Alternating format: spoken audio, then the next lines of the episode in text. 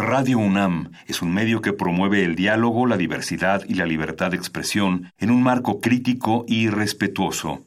Los comentarios expresados a lo largo de su programación reflejan la opinión de quien los emite, mas no de la radiodifusora.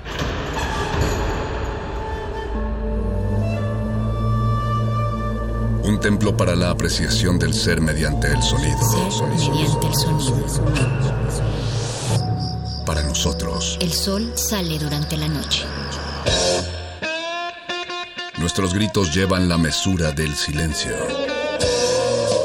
Y el descontento está lleno de baile y risas. A todo, incluso a nosotros, nos resistimos. La universidad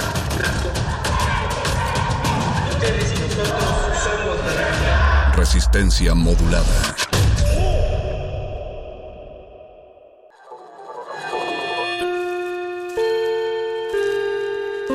Que hayas tropezado y caído no significa que vayas por el camino equivocado. Becario cinta blanca. Significa que todavía no te la sabes. Todavía. Todavía. Todavía. Bécame mucho.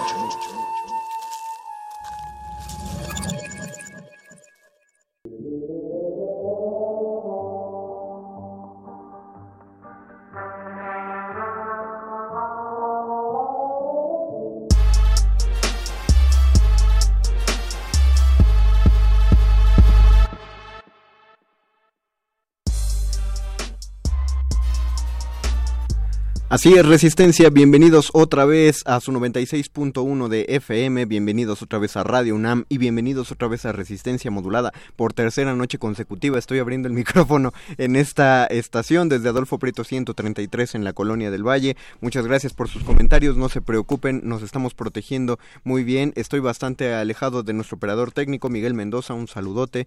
Estamos bastante distanciados y a salvo y él a su vez está distanciado de nuestro productor de esta noche, Oscar El Boy y yo los estoy saludando bien rápido cuando son las 8 de la noche con casi 6 minutos del miércoles 15 de abril porque le tengo que ceder el micrófono a mi compañero en la sana distancia, el Charro, el por todos esperado Charro. Adelante Charro, ¿andas ahí?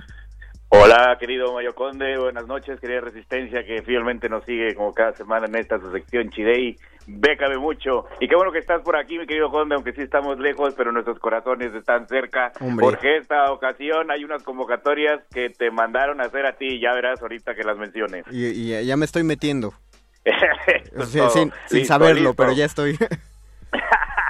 va que va, entonces empezamos con la información. Rápidamente les comento a todos fieles, fieles seguidores de esta sección que hoy a las nueve de la noche voy a publicar un listado con todas las convocatorias que hay donde puedan aplicar mexicanos, ya por, por el tema de la contingencia, ya que como muchos que están en la casa de opciones ya han de saber, hay varios listados, pero incluyen a otros países o son convocatorias que aunque sean a nivel internacional, no incluyen la opción de que México participe. Entonces, en esta sección nos hemos dado la tarea de buscar aquellas donde sí pueden entrar mexicanos, ya sea que hayan sido emitidas en México para alguna parte nada más del país, para todo el país, o algunas internacionales donde sí puede entrar México. Entonces, a las nueve de la noche la publicamos, ahorita les recordamos las redes, y la vamos a estar actualizando diariamente para que todas las opciones nuevas que vayamos detectando las vayamos a ir incluyendo y vamos a ir mencionando algunas aquí en Beca de Mucho como esta noche.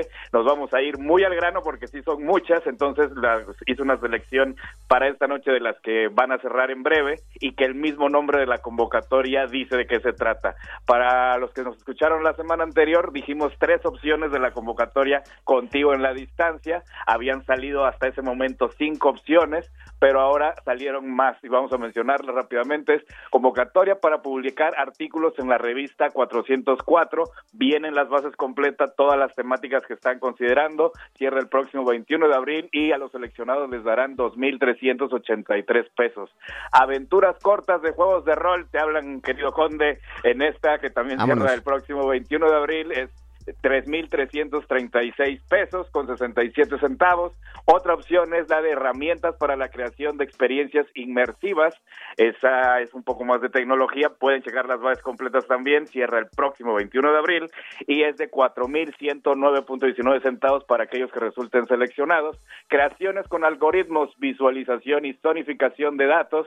En esta opción que también cierra el próximo 21 de abril estarán dando 4.766 pesos y también microjuegos de mesa, imprime y juega creados por mujeres. Esta también cierra el próximo 21 de abril y es de 5.341 pesos. Entonces estamos mencionando cinco opciones nuevas adheridas a las que ya había eh, emitido la convocatoria del programa Contigo a la Distancia, cada una con diferentes montos. Las que mencionamos la vez anterior, la mayoría están todavía abiertas para que las puedan checar, pero bueno, esto es parte del listado. Para Ciudad de México anunciaron que ya también salió el programa Mercomuna, donde estarán dando a nivel alcaldías 350 pesos en vales especiales para cada alcaldía que podrán canjear a través de las lecherías Liconza. Esto va dirigido a las personas más vulnerables y que ya se encuentran en la base de datos que reciben un apoyo por parte de las lecherías Liconza, podrán recibir este eh, eh, esta bonificación o este apoyo extra de 350 pesos que podrán canjear a través de eh, establecimientos de su misma alcaldía para activar también a los microempresarios. Por su parte, en Nuevo León están los apoyos de empresas culturales y creativas, espacios culturales, centros educativos de arte independiente. Esta cierra el 24 de abril y estarán dando 50 mil pesos a empresas, espacios o centros educativos. Del mismo modo, tienen otra convocatoria que se llama Financiarte 2020, donde estarán dirigidas a personas eh, con el perfil de alto riesgo, ya de mayores de 60 y que estén dedicados o se hayan dedicado al arte y la cultura, les darán 15 mil pesos. Todas las bases, este, bueno, todos los requisitos pueden verlos en las bases completas. Les repetimos que el listado completo estará a las 9 de la noche en redes ahorita hay 27 convocatorias detectadas y los estaremos eh, actualizando diariamente. Por lo, muy, por lo pronto los dejamos con un tema musical. Esto es a cargo de Leiden, cantautora cubana mexicana, que ha ganado convocatorias como Proyecta, PECDA, Resistencia, eh, Residencia Artística, Chacalip, Festival Alfonso Michel, entre otras.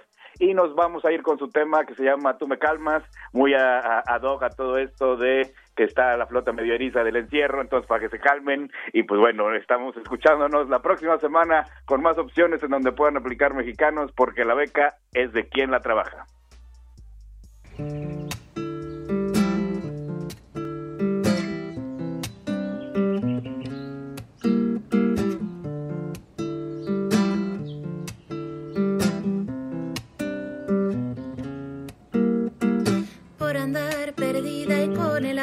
Ya nada comprendo. Me haces falta amor. Y antes de brincar en la cerca y renunciar a mi cordura, digo, digo que tú me calmas. Todas las manías raras que atormentan mis entrañas, tú me calmas, ven a casa. Me he quedado en este valle con tu ramo en la corazón. Sabande ya banda baba tu corazón. Nabande ya bando. Voy sorteando la salida, mi lugar completo es en tus ojos. Me haces falta amor. Y antes de brincar la cerca y renunciar a mi cordura, digo, digo que tú me calmas. Todas las manías raras que atormentan mis entrañas, tú me calmas, ven a casa. Me he quedado en este valle con tu ramo en la almohada. Ven a casa y tú me calmas, corazón. Todas las manías raras que atormentan mis entrañas, tú me calmas, ven a casa me he quedado en este valle con tu ramo en la almohada,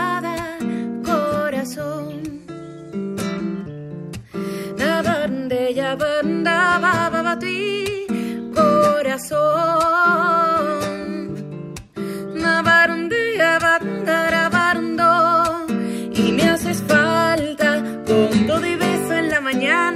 linda de mi alma y me haces falta. Te guardé tantas promesas, ven y sírvete de ellas. Ay, y me haces falta.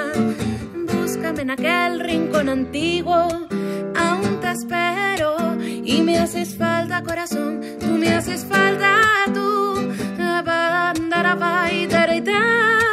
Y me haces falta.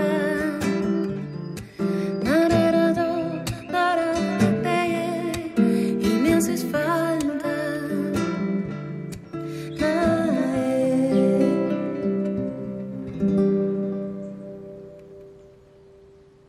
Escucha, escuchas. Resistencia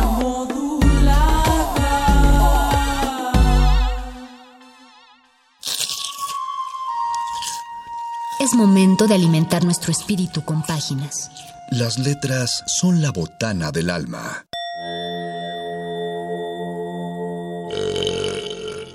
Recuerda la máxima. Los libros son como los tacos. Aún los malos son buenos. Muerde lenguas.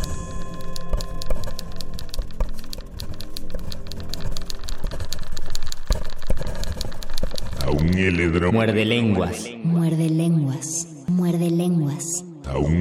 Muerde lenguas. Muerde lenguas.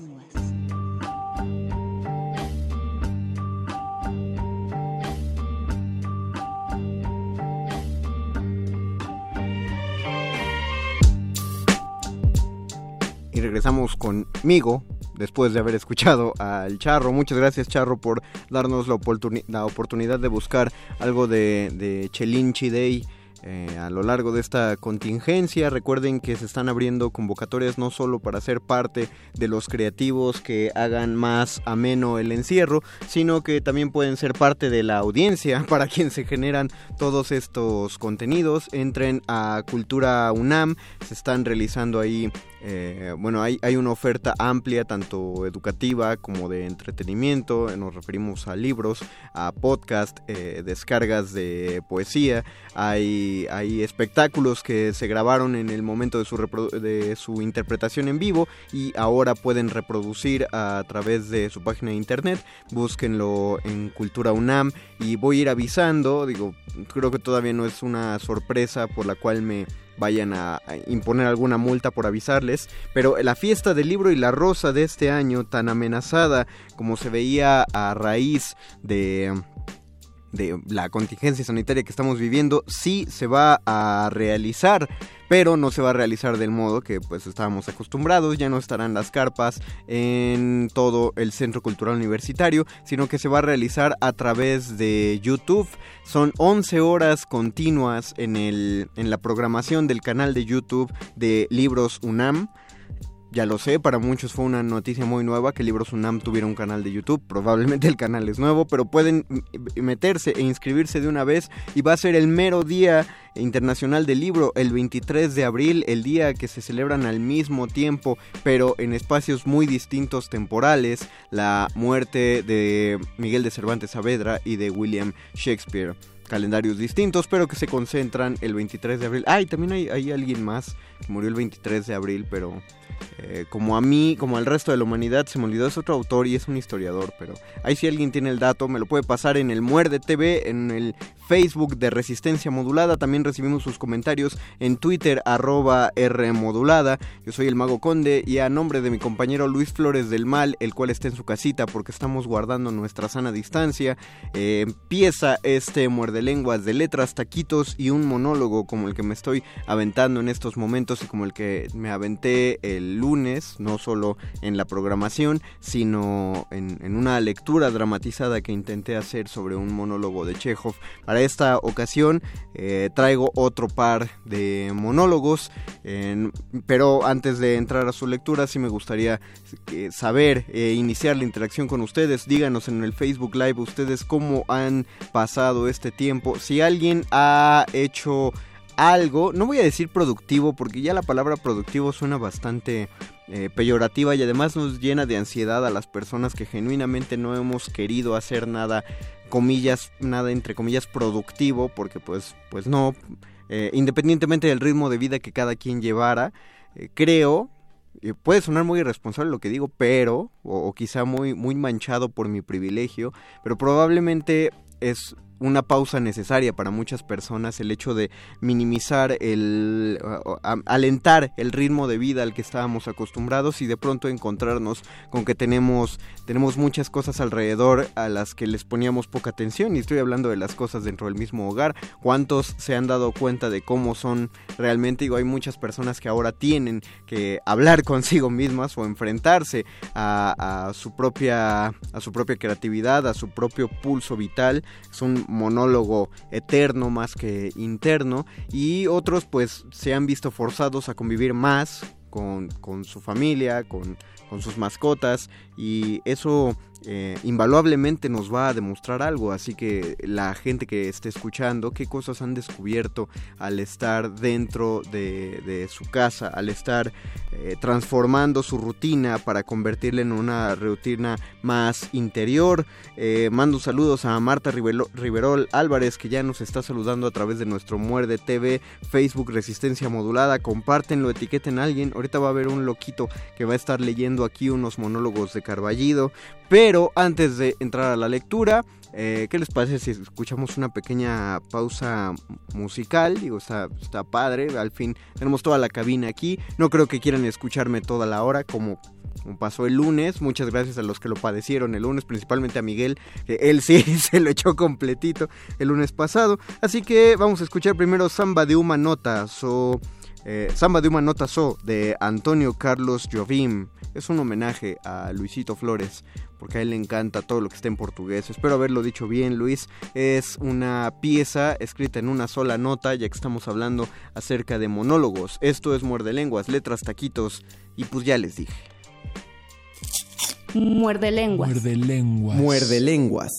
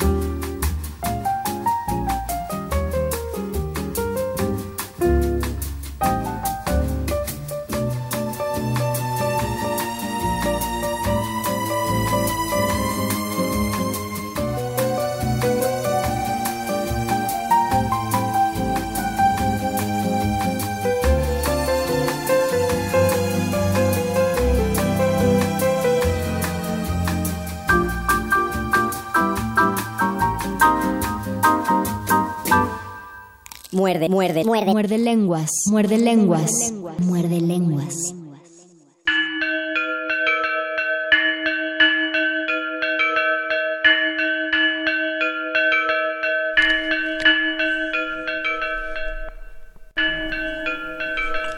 Escuchamos Samba de Uma Notas o de Antonio Carlos Jobim eh, estamos transmitiendo aquí desde Adolfo Prieto 133 en la colonia del Valle y esto es Muerde Lenguas. Le informo a la gente que estaba ya entrando a nuestro Facebook Live que hubo un problema técnico aquí.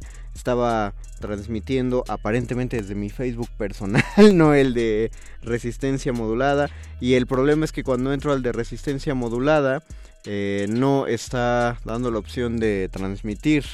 Eh, tú lo le pregunto a Voice al productor, ¿tú viste que había live desde resistencia modulada? Estaba desde resistencia modulada. No, no, no se vio. Y no sé, Facebook cambió sus configuraciones en un pésimo momento cuando todo mundo está haciendo lives, entonces ahorita ahorita voy a tratar de adentrarme, pero mientras tanto, la gente que nos está sintonizando, pues lo van a ver más radioteatro que nunca, no me tienen que ver la carota para ver la interpretación. El lunes pasado intentamos hacer esto ameno con una comedia en un acto, en un par de paginitas, un monólogo escrito por Chekhov, ahí a la última la penúltima década del siglo XIX y esto es un monólogo más cercano a nosotros. Es de un autor controversial en el en las aulas teatrales porque eh, al principio de la carrera aparentemente muchos denostan el trabajo de don Emilio Carballido, pero después de un par de años retoman el buen camino y se dan cuenta que es uno de los mejores dramaturgos que pudo dar la pluma mexicana. Y a mí particularmente es uno de, mis favoritos por...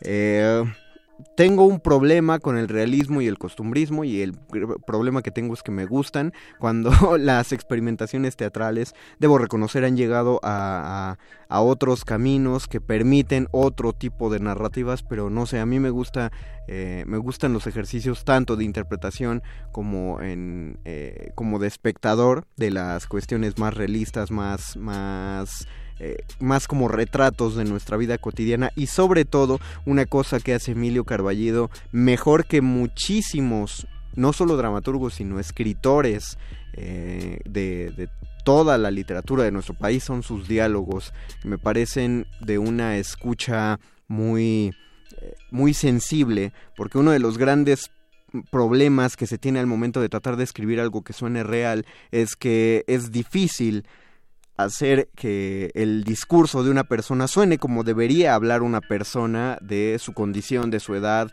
de su educación, etcétera. Muchos escritores lo hacen pasar más bien por su cabeza y que no importa cuál sea la historia del personaje, que el personaje hable como hablaría el escritor. Eh, cualquiera que haya leído una novela de Paul Auster sabe que las novelas son increíbles, no, no estoy hablando nada en contra de ellas, pero todos los personajes de Paul Auster hablan con la inteligencia de Entonces no, no hay ahí una alimentación en la vida de cada uno de los personajes. Eh, ya no digamos los de Carlos Fuentes o los de Cortázar, todos los de Cortázar, todos los personajes les gusta el jazz y todos han leído un montón, independientemente de dónde se hayan criado. Entonces, esto es uno de los grandes valores que, creo que hay que reconocerle a Emilio Carballido. Y para que se den un quemón a propósito de ello, eh, voy a leer de sus de su recopilación de obras en un de obras cortas, las cuales eh, escribía eh, pensando también eh, principalmente en, sus alumnos de la Facultad de Filosofía y Letras que debían representarlo en los pequeños teatros, dándoles eh, ejercicios adecuados para que explotaran su, su vena histriónica. este es el monólogo titulado Antes cruzaban ríos y procedo a hacer la lectura para ustedes. Muerde lenguas. Antes cruzaban ríos. Acotación, una huerta muy de mañana, grandes árboles. Se escucha a veces el ruido de coches que pasan cerca a gran velocidad. Trinos muy lejos. Viento. Un disparo cerca. Silencio. Trinos muy lejos. Viento. Entra un anciano murmurando entre dientes, muy angustiado, con una escopeta entre las manos. Se detiene. Parecía un conejo, no sé. Un conejo. Lo que pasa que ya no, ya no, ya, ya no veo muy bien. Pero un conejo, confundir un perro con un conejo, a no, a no ser que se quite el conejo, pase el perro, disparo. Podría ser al, al apuntar. Eso sí tengo, puntería Y sí veo bien, bastante bien para mis años. Veo bastante bien y tengo tengo pulso. Y le di en la cabeza. Parecía un conejo. Ay, cuando Arcadio ve a su perro.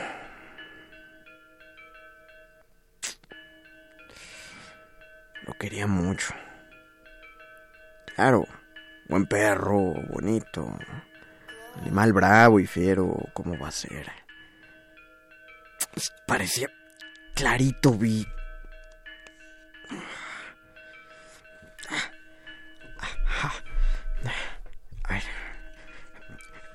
Pues mira, hijo. Tu perro se me echó encima. Me desconoció y, y ni modo, le di un balazo porque ese animal es muy fiero, era muy fiero y me desconoció. Y pues tú no vas a querer que un perro despedace a tu padre. Y le di un balazo y pues... Pues le di un balazo. Tú no vas a preferir un perro a tu padre. Sí lo va a preferir. Salta así de repente saliendo de unas matas. Pues ¿quién no va a pensar Ese fregado perro siempre parecía conejo. No, realmente no. No, parecía perro. Ya no veo bien.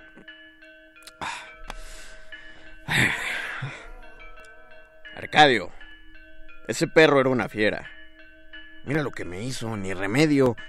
Si un animal ataca, uno se defiende. ¿Por qué traía yo la escopeta? ¿Por, por, por qué traía yo la escopeta? Pues, pues porque salí a caminar y y la saqué para limpiarla. La cargué la cargué para ¿Qué te importa por qué saqué la escopeta? Muy mi escopeta. A veces salgo con ella a caminar.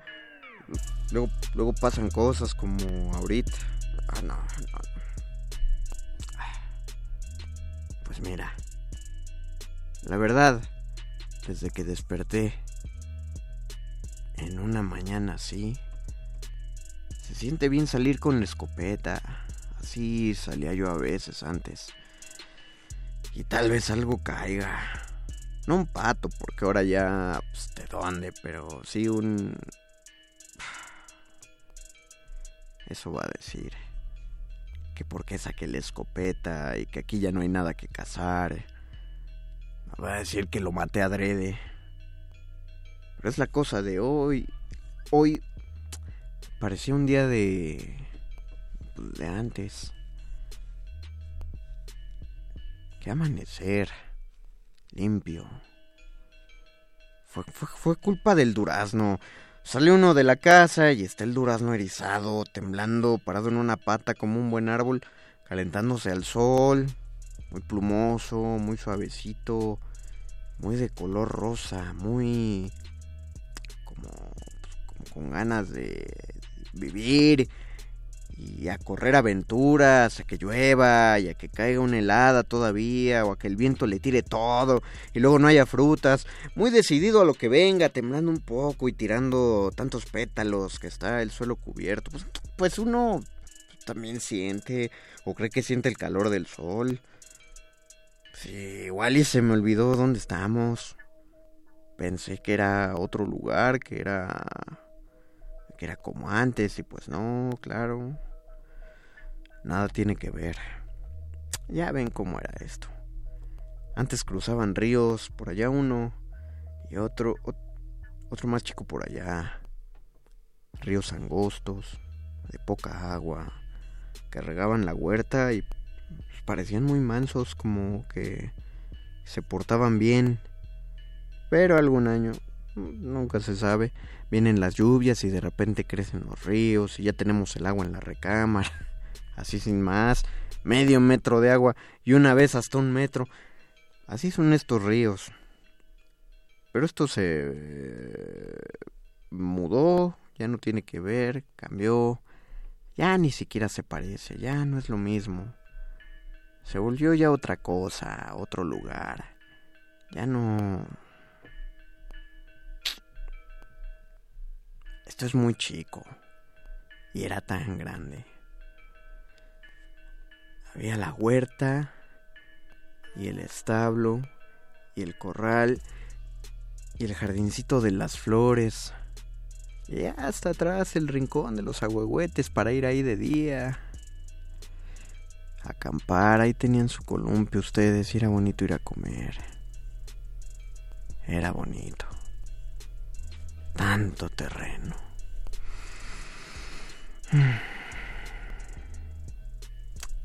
Hijo, yo creo que tú ya. Yo creo que tú ya no me quieres. No, no, no, claro, no es que no. Pero todo el mundo se impacienta porque yo me he vuelto más lento. Y ustedes más rápidos. Adivinan siempre lo que voy a decir. O es que... Pues, ya lo dije antes. Y mientras pienso alguna cosa, ya ustedes hicieron diez. No sé. Yo diré tonterías, pero no le veo caso a nada de lo que hacen. O, me parece mal. No entiendo. El jardincito tan bonito y hacer ahí un garage. Venderle todo el rincón de los ahuehuetes a los curas.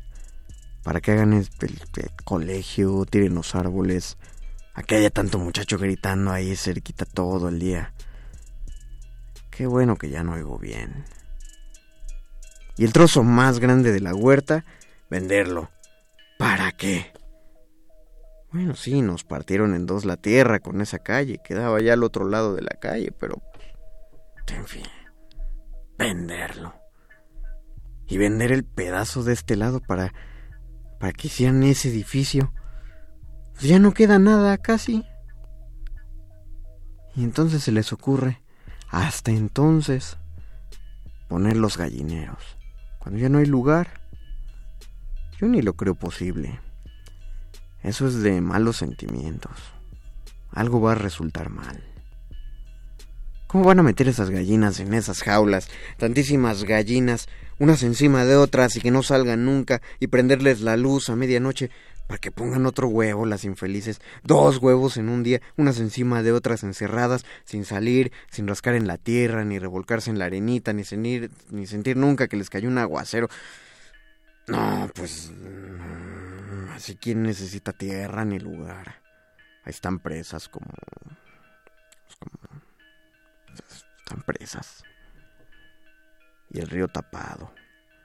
Metido en unos tubos con carretera encima para que corran coches todo el día como locos y se maten corriendo. Coches en vez de agua. Antes había conejos. Se cazaban conejos y mapaches y patos. Antes venían tlacuaches a robarse gallinas. Hasta venían coyotes. Para eso, esta escopeta era buena.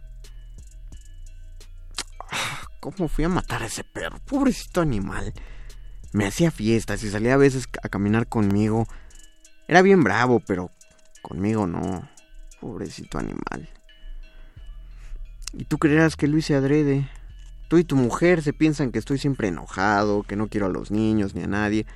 Pues sí los quiero, pero es muy feo que me hagan burlas y groserías, que me digan cosas que no les no se les han de ocurrir ellos solos. Pues me hablan a gritos siempre como si de veras no oyera nada. Mueven nomás la boca sin hablar para hacerme creer que estoy más sordo de lo que estoy. Como se ríen de su chiste. El oído duro, la vista mala, el olfato malo, el paladar gastado. Sentir nada más la mitad de todo, menos de la mitad, la, cuarta parte o menos. A veces da trabajo respirar y esta sangre no corre a veces. Parece que ya no se moviera me entumo todo. Al rato ya no siento una mano o ya la pierna parece un palo viejo. Pero me muevo tantito y vuelvo a correr. Despacio, un, un hilito de nada será. Antes, no, antes era un torrente. Me arrastraba a veces.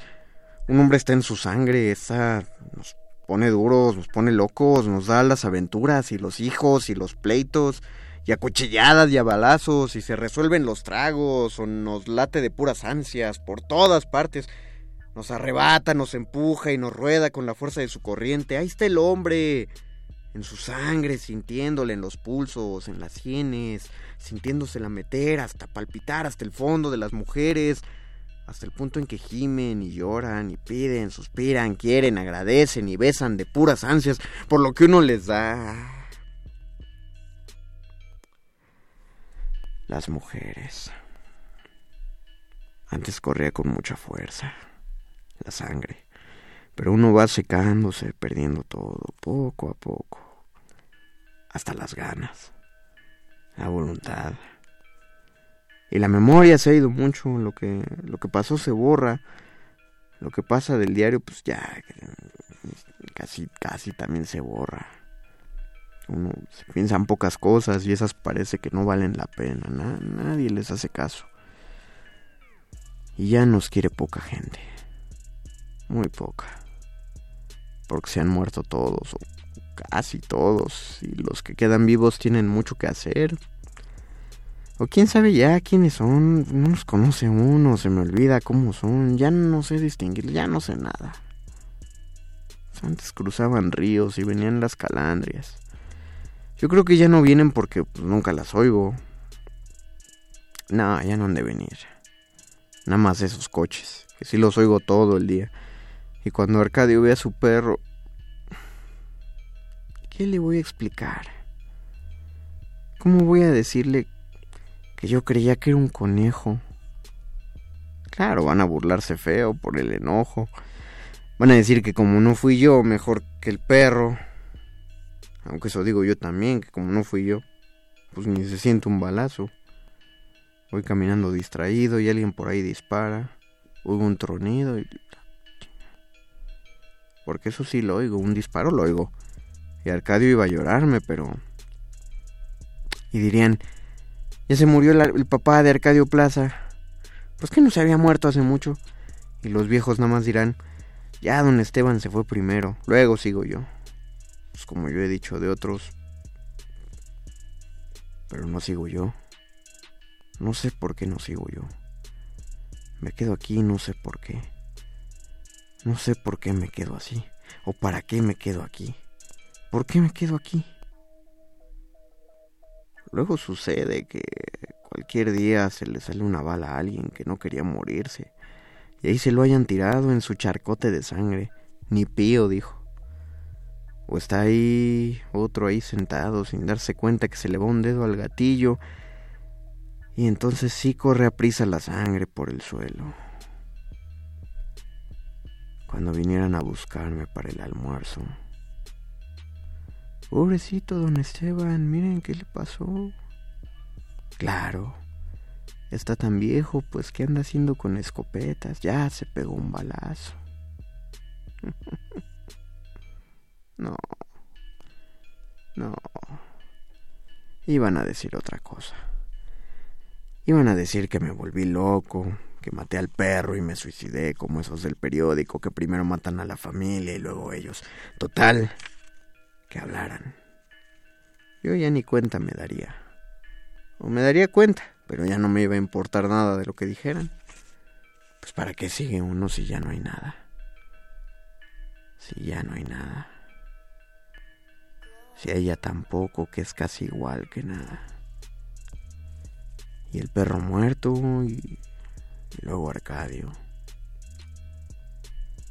Los niños van a llorar por ese perro.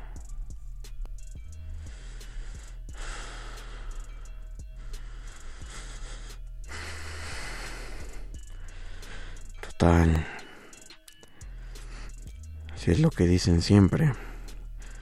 Que estoy loco. Pues sí estaba. Que digan mejor. Pues sí estaba.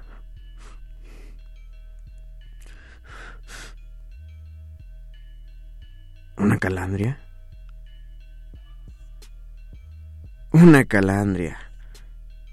Sí, ya decía yo. Que hoy es un día... Un día... Es que hoy amaneció con ganas. Hay tanto sol, huele a colmenas. Voy a esconder el rifle. pues total, van a decir que los ladrones.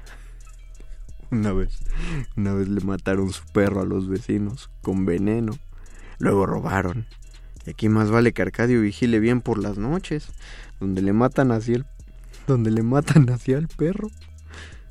¿Será que quieren robar? Pobrecito animal. Me hacía fiestas y salía a caminar conmigo. El único en la casa. Ya se fue él. A ver yo cuándo. Aunque vale la pena estar vivo. Porque hay sus días en que cantan las calandrias y uno las oye. Esta fue la lectura del monólogo antes pasaba, no, antes cruzaban ríos de Emilio Carballido. Vamos a hacer una pausa musical. Escucharemos a continuación Beatbox Brilliance de Tom Tum. Esto es Muerde Lenguas, letras, taquitos y uno aquí solito. Muerde Lenguas. Muerde Lenguas. Muerde Lenguas. Uh, my name's Tom, and I've come here today to come clean about what I do for money. Um, Basically, I use my mouth in strange ways in exchange for cash. Uh, I usually do this kind of thing in seedy downtown bars and on street corners, so this mightn't be the most appropriate setting, but I'd like to give you guys a bit of a demonstration about what I do.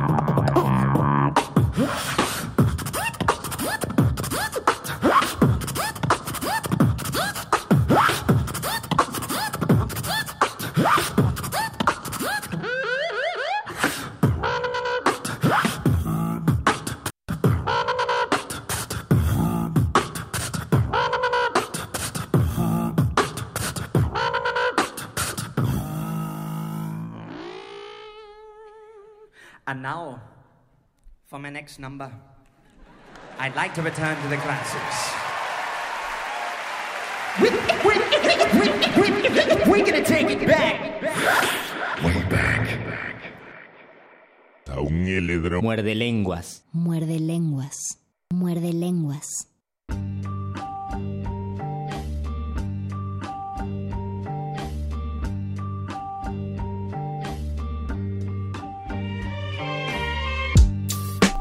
Escuchamos al señor Tom Thumb y su brillante beatbox, un One Show Man, que es uno de los tópicos del arte más reconocibles. Es muy curioso que se le que existan en géneros escénicos la importancia de realizar un arte en, en, solitario, en una sola persona, cuando muchas de las otras bellas artes pues realmente se realizan en solitario, son de una sola persona. De hecho, lo, lo que sale de lo cotidiano ahí es cuando se hace de manera cooperativa. Existen novelas a cuatro manos, que es curioso que les llamen a cuatro manos, aun cuando eran escritores que escribían a, a lápiz, pues ahí solo se usaba una mano pues debería ser una novela a dos manos si lo escribieron dos personas. Pero mm, los esfuerzos cooperativos pocas veces son tan, tan, tan reconocidos o llegan a algo eh, muy, muy valioso. Digo, podemos mencionar, podríamos buscar en este momento libros que han sido escritos por más de una persona, como podríamos buscar pinturas que han sido pintadas por más de una persona. Yo sé que en este momento muchos van a pensar que eh, Diego Rivera le terminaba los cuadros a Frida Kahlo. Pues sí, pero ¿cuántos de nosotros sabemos de pintura como para saber qué es terminar un cuadro? Eh, o sea, cuando alguien dice eso, pues que nos imaginamos que no le había coloreado el fondo y Diego Rivera se puso a, rellenarlo al fondito o, qué, ¿no? ¿Cómo sabemos realmente que Rivera no corregía desde su perspectiva un cuadro y, nunca, nunca sabremos pues cómo debía verse eh, originalmente el cuadro. Es un, es un trabajo que se hace más en solitario. La, la arquitectura eh, es, bueno, la escultura, la, arquitectura ya es, ya es más eh, hacia otro lado, ya es un esfuerzo más cooperativo, es decir, sí hay un diseñador, eh, el, arquitecto, pero requiere la intervención de muchas manos para que su obra se lleve a un final feliz, no tanto así la escultura, que así la hace una sola persona. Las artes escénicas está tan eh, difundido el trabajo en equipo, la necesidad de más de una persona colaborando sobre el escenario, que cuando surge la figura, la figura del solo, del solitario, del solista, eh, es algo que parece ganar una, una relevancia más importante por encima del resto de la obra. Eh, me refiero a que, por ejemplo, en, en, la danza y en la música, en la interpretación, se le da valor a los solos que están dentro de piezas musicales cooperativas. Cuando a un bailarín le toca una pieza en la que va a estar a solas en todo el escenario, pues imaginen la, la complejidad de eso, porque es llenar con una coreografía, sobre todo cuando hablamos de que la danza clásica eh, es un espectáculo multitudinario donde estamos acostumbrados a ver elencos completos realizando coreografías. El hecho de ser una sola persona con una coreografía llenando un espacio tan inmenso pues requiere de mucha fuerza y por supuesto de mucho talento. Un poco más fácil podría tenerlo un cantante de ópera que es muy romántico el modo en el que a los y a las cantantes de ópera se les da relevancia en las áreas, eh, esas, esas partes musicales donde la voz, perdón, toda la narrativa la sostiene una sola voz, pero si estamos hablando de ópera, pues no la sostiene solamente la voz, porque hay una orquesta que está acompañando a esa voz. Eh, es, es decir, sí es la, la cuestión de una sola persona en el escenario, pero hay por lo menos 40 personas que están adornando el resto de la, de la pieza musical. Eh, desconozco, seguramente existirá, pero desconozco, desconozco si existe algún área a capela donde se pide expresamente que la orquesta calle todo el tiempo para que solamente él o la cantante eh, llenen el escenario con su voz, que lo pueden hacer, lo pueden hacer definitivamente. Uno los, uno si se ha parado al lado de un cantante de una cantante de ópera sabe que puede llenar cuatro escenarios con los pulmones adecuados y en un buen día con una acústica adecuada, pero eh, en todo el espectáculo operístico creo que no van tan, tan a solas. Lo mismo podríamos hablar de un actor realizando un monólogo, eh, depende de dónde lo está haciendo, por supuesto si está en la calle. Está solito, pero cuando está en un escenario hay un iluminador, generalmente hay un director, los llamados unipersonales que son un desglose del monólogo, eso sí ya tienen más más que ver con la sensación del artista en solitario. Los unipersonales muchas veces son dirigidos por el mismo artista que los generó, que, los escribió y que los va a interpretar. Eh, y ahí sí es tratar de un artista de rascarse con sus propias uñas. Es muy triste que esta experimentación, digo, la experimentación es buenísima, es muy triste que muchos actores se vean obligados a a buscar estas formas de interpretación solitaria por las medidas por los recursos económicos con los que cuentan los actores, principalmente los de teatro, que son casi nulos.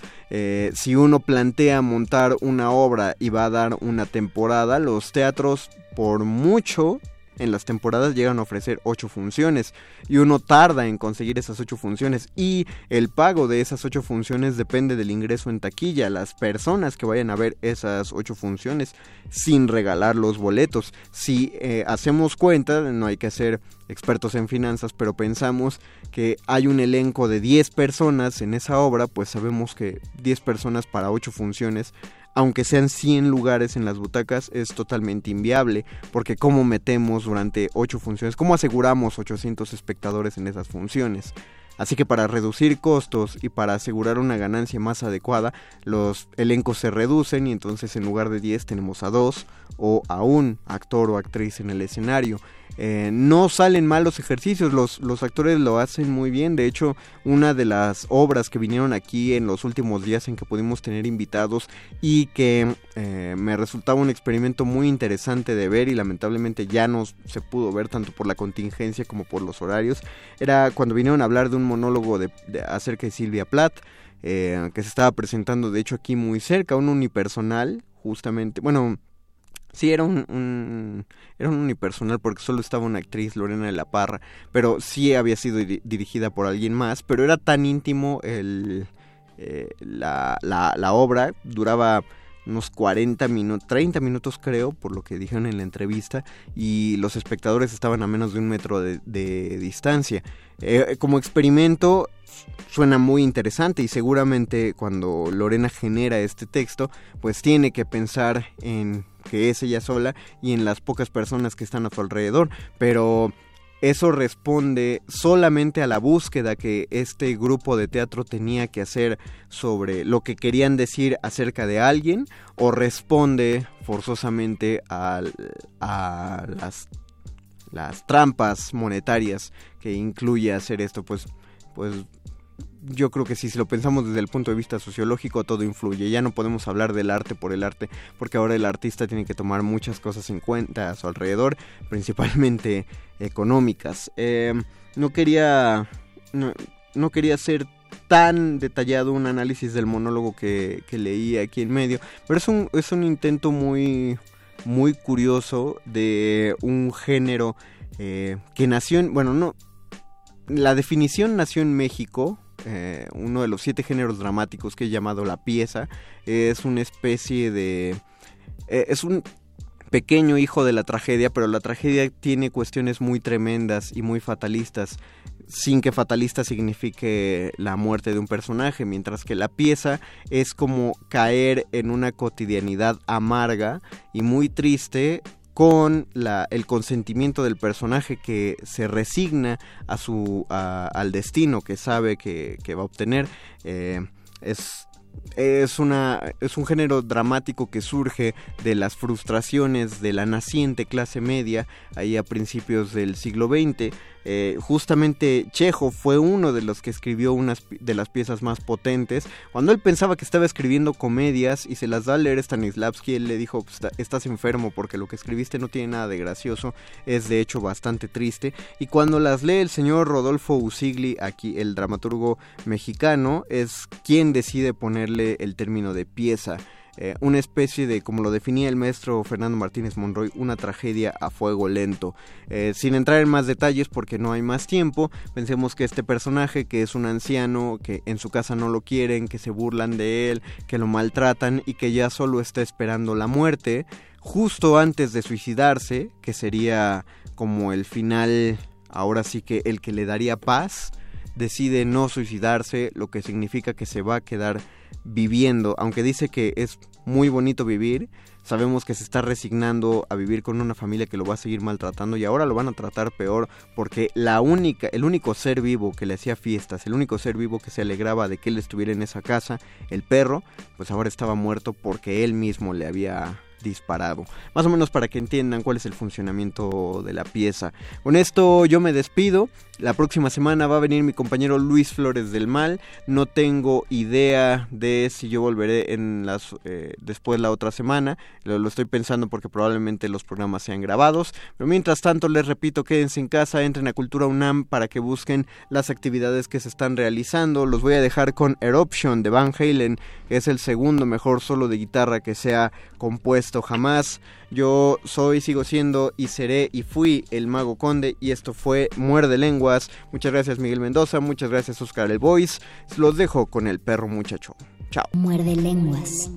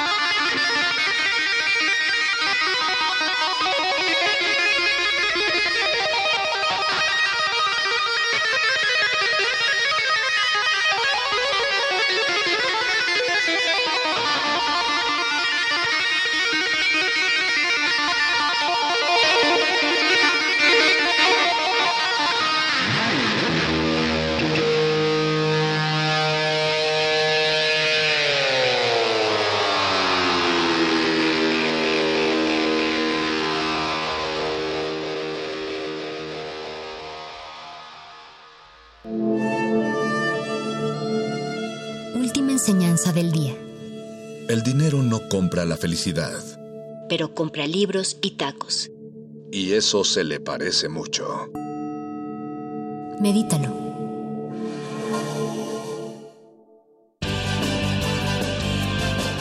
Interrumpimos lo que sea que esté escuchando para darle nuestro supuesto corte informativo.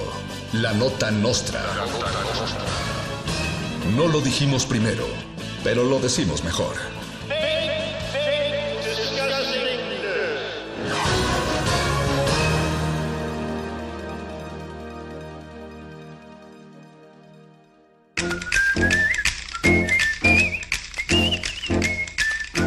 Bienvenidos a la Nota Nostra, el único noticiario que sabe que el coronavirus es un invento de los Illuminati.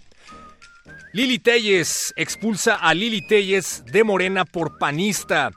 La senadora Lili Telles denunció a la senadora Lili Telles por sus constantes posturas reaccionarias en contra del aborto, en contra de las marchas feministas y en general por su postura ideológica y valores más acordes con los panistas ya saben, retrógrados y de extrema derecha. La senadora declaró que la senadora será finiquitada conforme a la ley que protege a los trabajadores, un logro de la lucha comunista a la que Telles, por cierto, se opone. Le deseamos desde aquí suerte en su nuevo partido, que seguramente será el de Felipe Calderón. Felicidades y que Dios la bendiga. Priistas y panistas críticos de las medidas sanitarias adoptadas por la 4T piden a sus expresidentes que utilicen los sobornos que recibieron del cártel de Sinaloa para construir más hospitales. Los miembros de la ahora oposición piden a través de la plataforma change.org que los sobornos millonarios recibidos por parte del Chapo Guzmán durante los pasados sexenios sean utilizados para combatir de manera eficaz la pandemia de COVID-19. Hasta el momento no ha firmado ni la mamá del Chapo Guzmán, pero seguiremos informando. Y en conferencia de prensa especial transmitida el día de hoy, hace un par de horas, el ídolo de México, Hugo López Gatel, informó sobre las nuevas medidas que deberán ser adoptadas durante la nueva fase de la pandemia de coronavirus. El mensaje es el siguiente, quédate en casa. Quédate en casa y escucha resistencia modulada. Quédate en casa y escucha resistencia modulada. Quédate en casa y escucha resistencia modulada. Esto fue la nota nostra. Quédense en su casa y usen cubrebocas, lávense las manos. Y ya lo saben.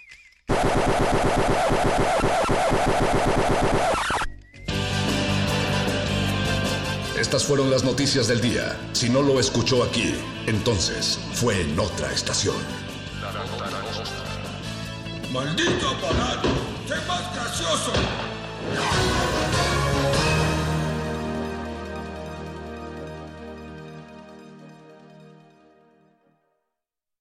Escucha, escuchas. Resistencia modulada.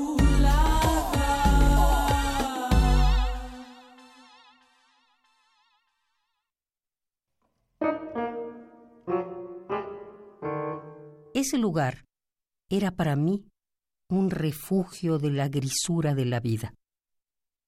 Habría una parte de mí mismo, la mejor, que algún día no me quedaría más remedio que dejar allí. Patrick Modiano. Radio UNAM, Experiencia Sonora. Tanto en México como en el mundo estamos viviendo una crisis en este momento es muy importante estar todos juntos, todos unidos y cuidándonos entre todos. Quédese en casa. Que todos nos quedemos en casa. Por favor, quédate en casa. Quedarse en casa. Quedarnos en casa. Quédate en casa. Me quedo en casa. Me quedo en casa. Quédate en casa. Quédate en casa. Quédate en casa. Quedarnos en casa. Quédate en casa.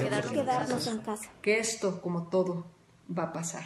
Quedémonos en casa. Quédate en casa. Gobierno de México. Informamos a nuestra apreciable audiencia que debido a la contingencia sanitaria y de acuerdo con las recomendaciones de la Secretaría de Salud, quedan suspendidas todas las actividades culturales en la sala Julián Carrillo hasta nuevo aviso, así como los talleres y cualquier otra actividad presencial. estamos tomando todas las precauciones necesarias para garantizar la seguridad. Te sugerimos seguir las recomendaciones de salubridad pertinentes y salir lo menos posible de casa. Gracias por su atención. Radio UNAM, Experiencia Sonora. 2020. 100 años del nacimiento de Olga Orozco, poeta argentina. Olga Orozco. Yo, Olga Orozco, desde tu corazón digo a todos que muero.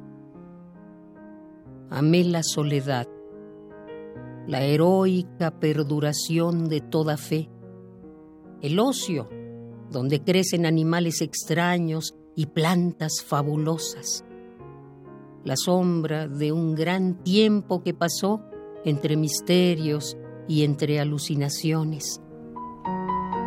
Olga Orozco, material de lectura. Serie Poesía Moderna, México 2013. 96.1 FM. Radio UNAM. Experiencia sonora.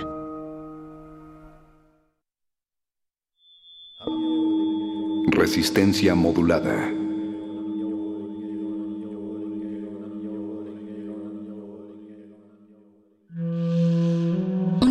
Individuo puede resistir casi tanto como un colectivo, pero el colectivo no resiste sin los individuos. Manifiesto.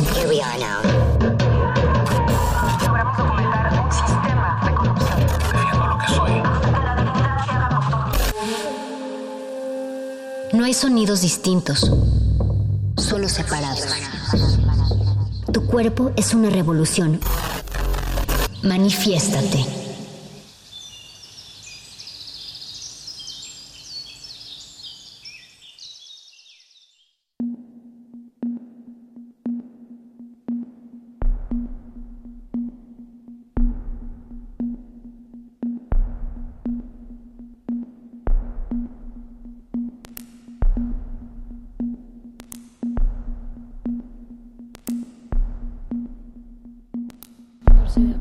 2020, las mujeres organizadas de la Facultad de Filosofía y Letras hacemos entrega de las instalaciones de la facultad, las cuales mantuvimos tomadas desde el 4 de noviembre de 2019.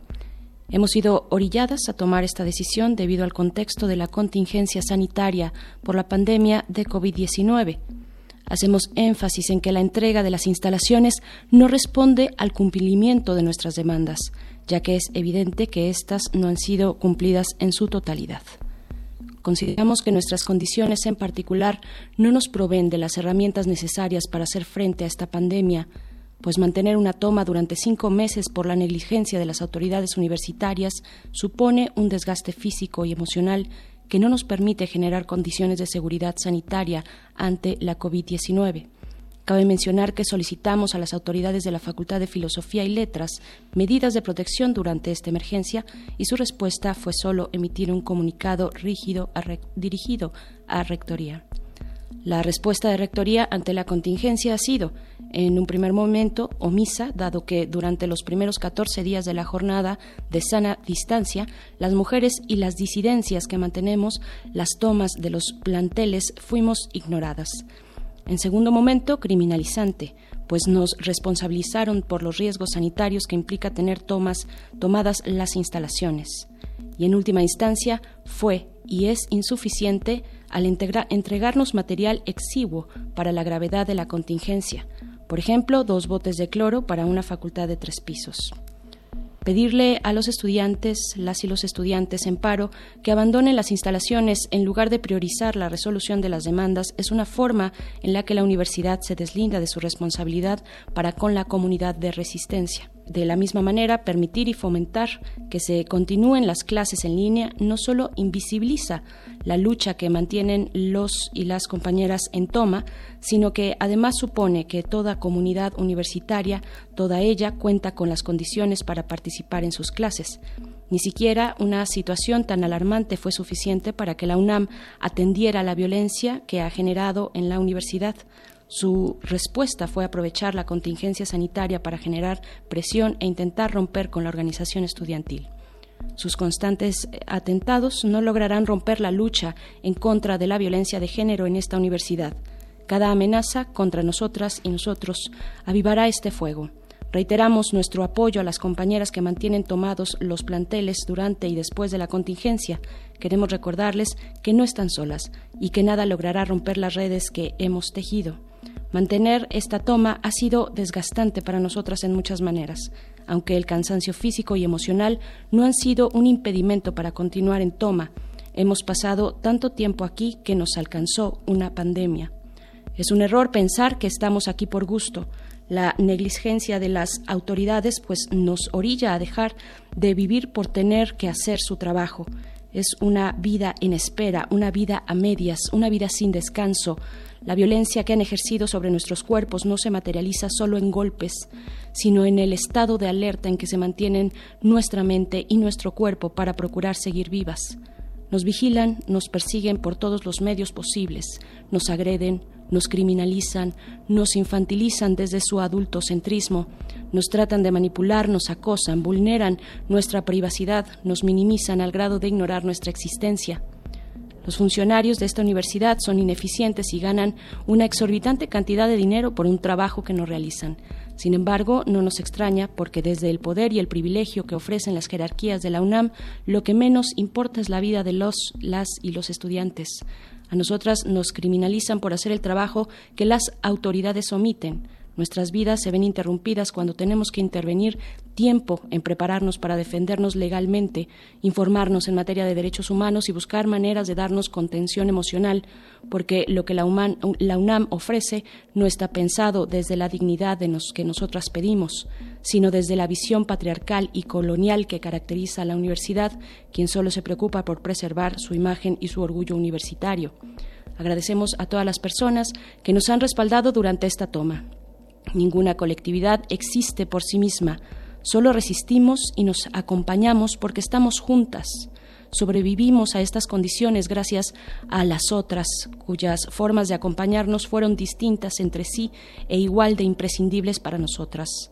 El trabajo autónomo que se ha hecho estos cinco meses no está ligado a la toma de las instalaciones, sino que la organización de las mujeres y disidencias en la facultad es algo que permanece.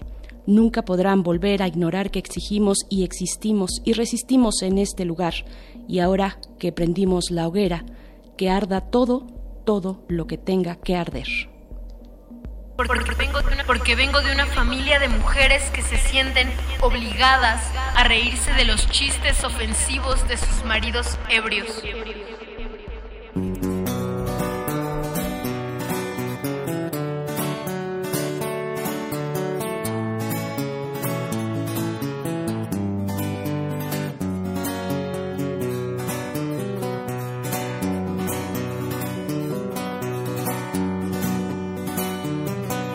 Que tiemble el Estado, los cielos, las calles, que teman los jueces y los judiciales. Hoy a las mujeres nos quitan la calma, nos sembraron miedo, nos crecieron alas.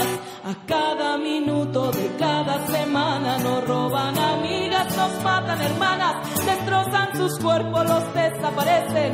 No olvides sus nombres, por favor, señor presidente por todas las compas marchando en reforma, por todas las morras peleando en Sonora, por las comandantas luchando por Chiapas, por todas las madres buscando en Tijuana, cantamos sin miedo, pedimos justicia, gritamos por cada desaparecida, que retumbe fuerte, nos queremos vivas, que caiga con fuerza el feminicida.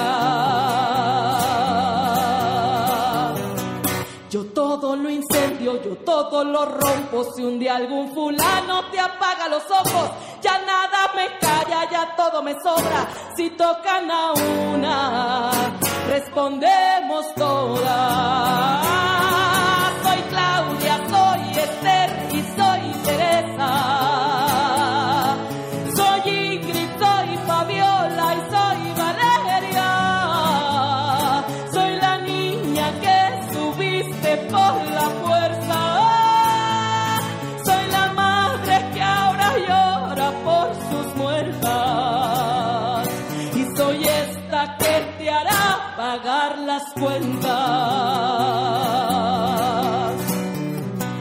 Por todas las compas marchando en reforma, por todas las morras peleando en Sonora, por las comandantas luchando por Chiapas, por todas las madres buscando en Tijuana, cantamos sin miedo, pedimos justicia, gritamos por cada desaparecida, que retumbe fuerte, nos queremos vivas, que caiga con fuerza el feminicida, que caiga con fuerza el feminicida. Y retiembla en sus centros la tierra al sonoro rugir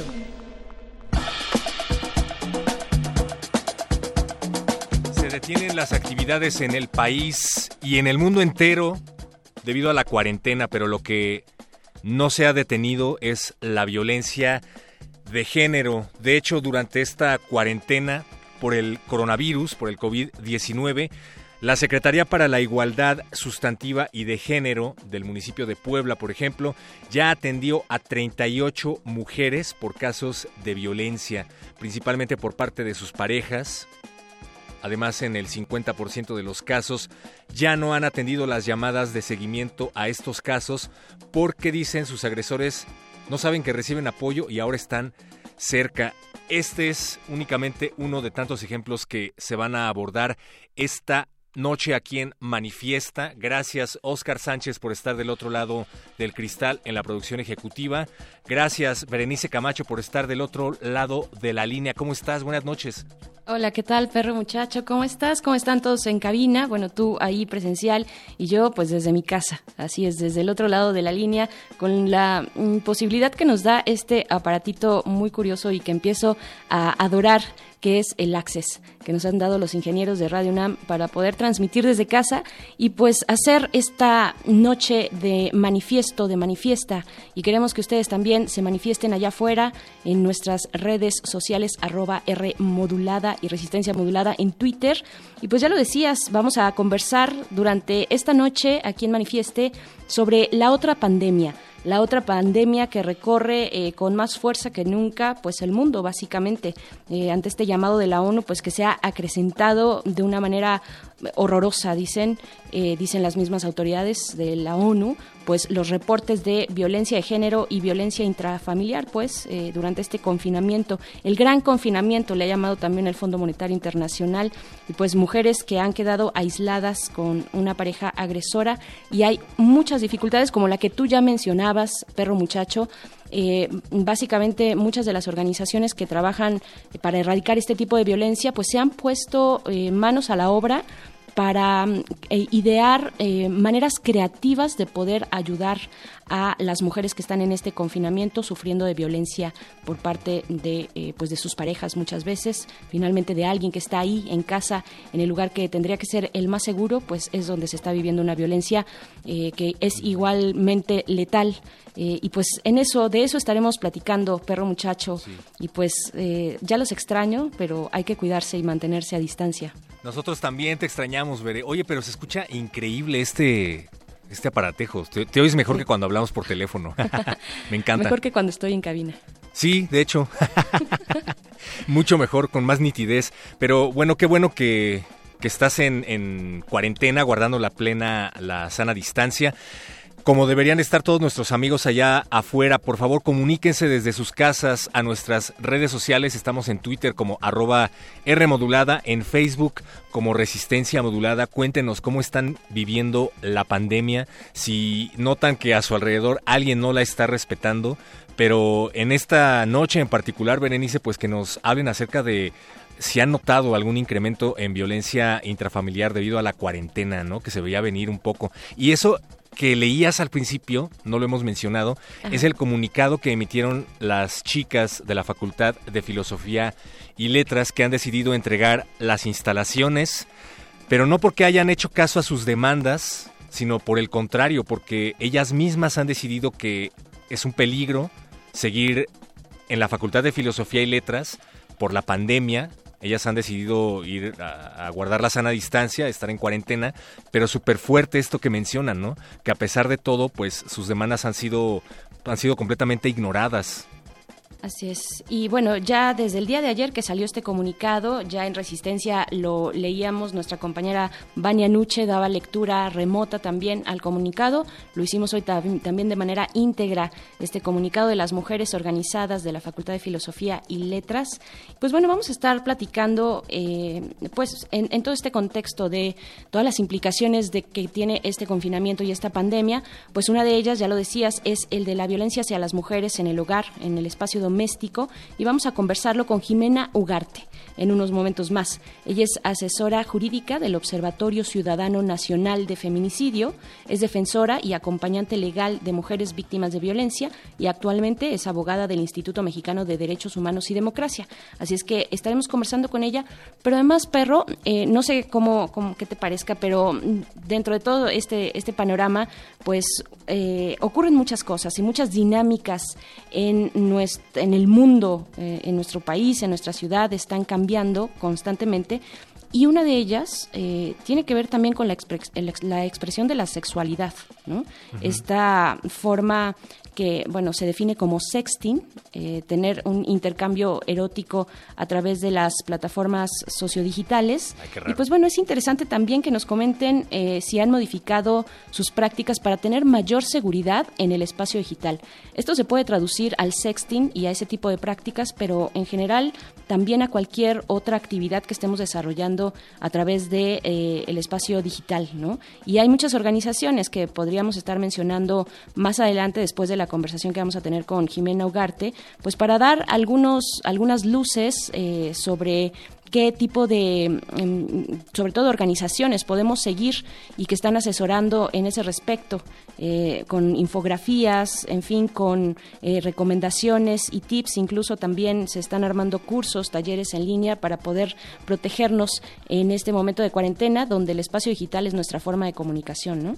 Sí, y como dices que este programa sirva también para arrojar luz, que nos, nos dé una guía a- de a dónde dirigirnos, si es que alguien allá afuera está siendo parte de esta violencia intrafamiliar, de esta violencia de género, porque bueno, pues hay que decirlo, si de por sí no se toma en cuenta a las víctimas de acoso, a las víctimas de feminicidio en situaciones normales, por así decirlo, pues no quiero pensar qué es lo que estará pasando ahorita en la cuarentena, ¿no? Cuando muchas instituciones no están precisamente dando servicio, o sí, Por supuesto, sí, y que están saturadas, están rebasadas, De por vamos sí, a estar ajá. comentando, eh, y pues que participen en nuestras redes sociales, que se manifiesten en esta noche de gran confinamiento. Es miércoles, por cierto, por si ya se les olvidó en qué día vamos. miércoles que sabe a domingo y que parece a domingo, que parece Sí. domingo.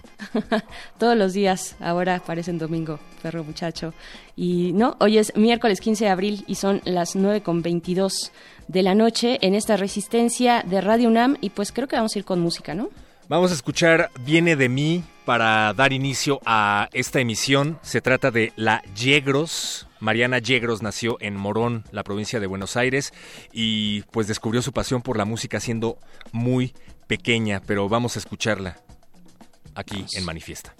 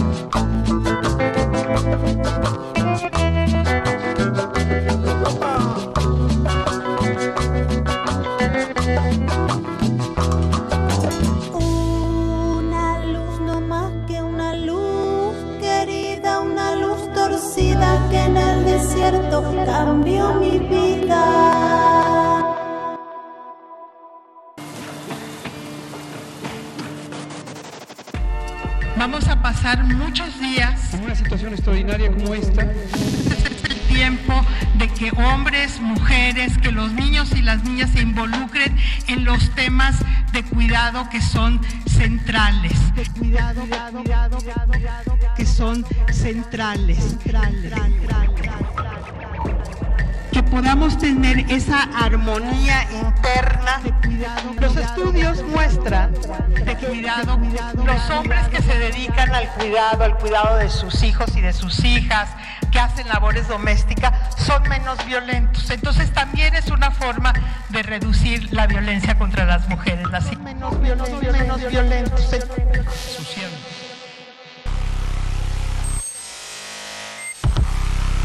Manifiesto.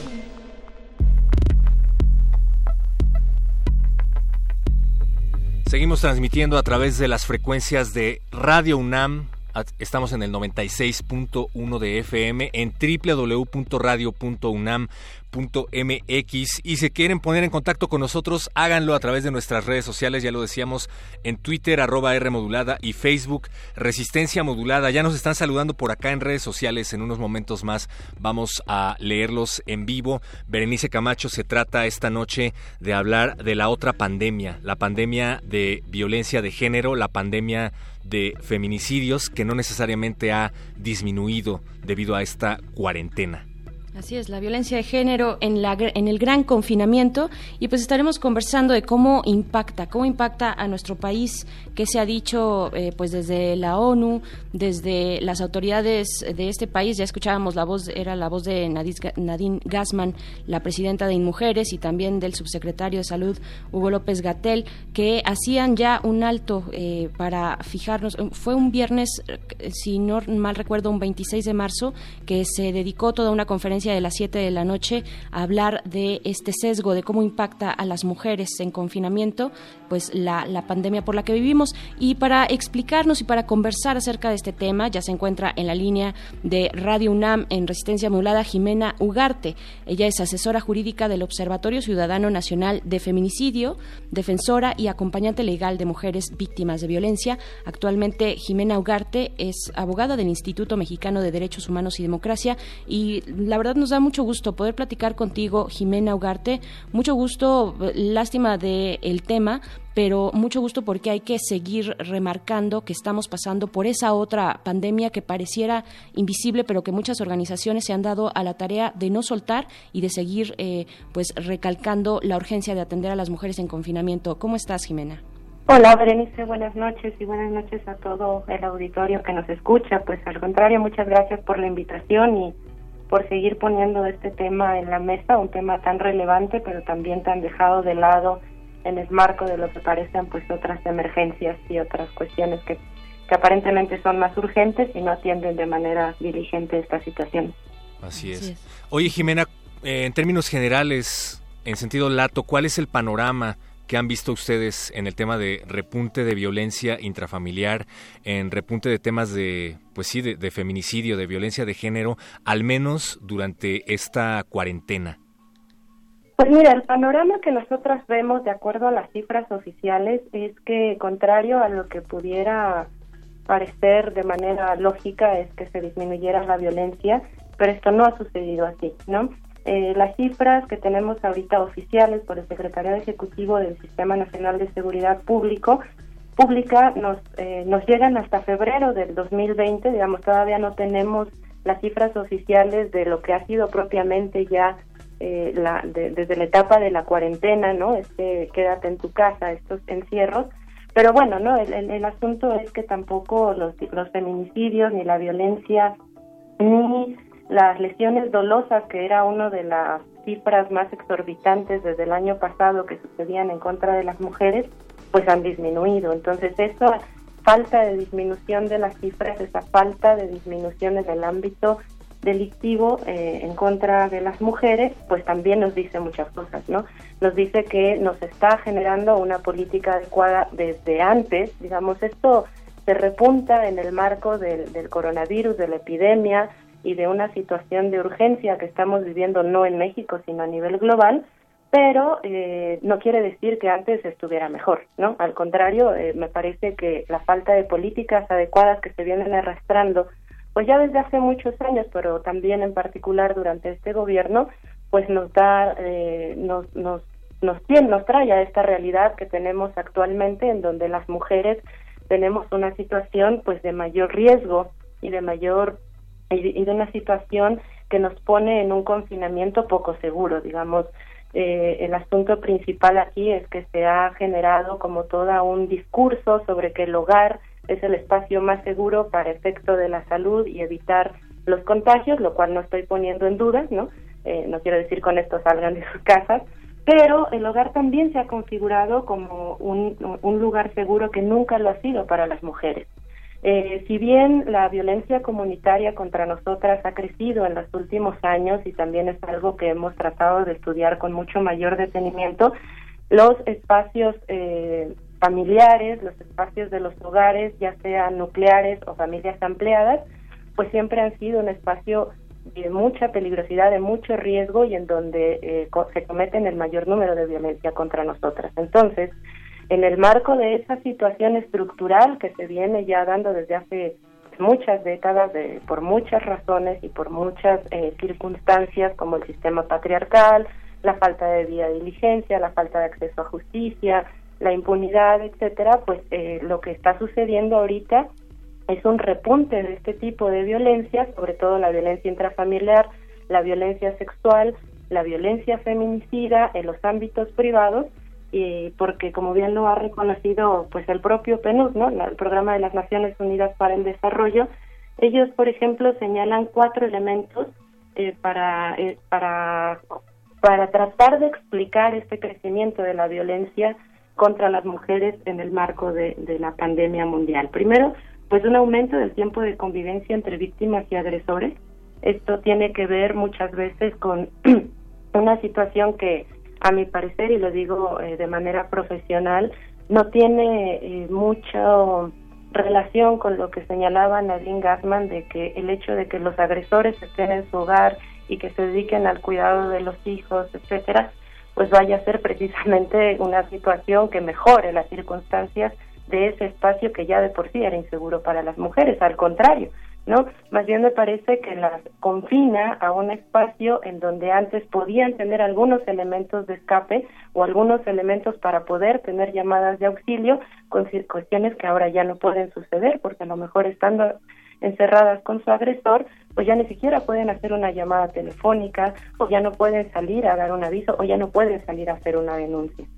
Eh, entonces eso me parece que, no se explica tan fácilmente y me parece una forma muy simple o muy simplista de tratar de justificar este crecimiento de la violencia contra las mujeres pensando que el solo confinamiento en este espacio cerrado pues va a generar una mejoría eh, de, un, de una situación estructural, de un sistema patriarcal eminentemente violento contra las mujeres y que solo por el hecho de estar en ese espacio o esa idea de hogar seguro, pues va a cambiar la configuración y las situaciones estructurales que tienen los hombres contra las mujeres, ¿no?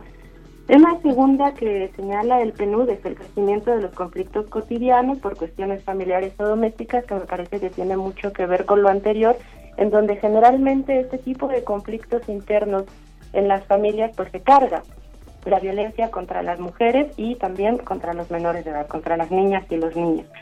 Eh, y esto también eh, tiene una relación muy cercana con toda esta estructura y que incluso la propia presidencia de México reforzó, no recuerdo exactamente en cuál de sus conferencias mañaneras, en donde eh, refuerza este estereotipo de que las mujeres son mejores o están casi casi dadas naturalmente para los cuidados, ¿no? ¿Qué es lo que está sucediendo? Pues que en el marco del confinamiento las mujeres tienen muchas más cargas o el triple o el cuádruple de cargas al interior de la familia, al interior de los cuidados de los niños, al interior de los cuidados de las personas mayores, aparte de, eh, en, todo caso, pues la situación de, eh, de la, del sustento económico de la familia.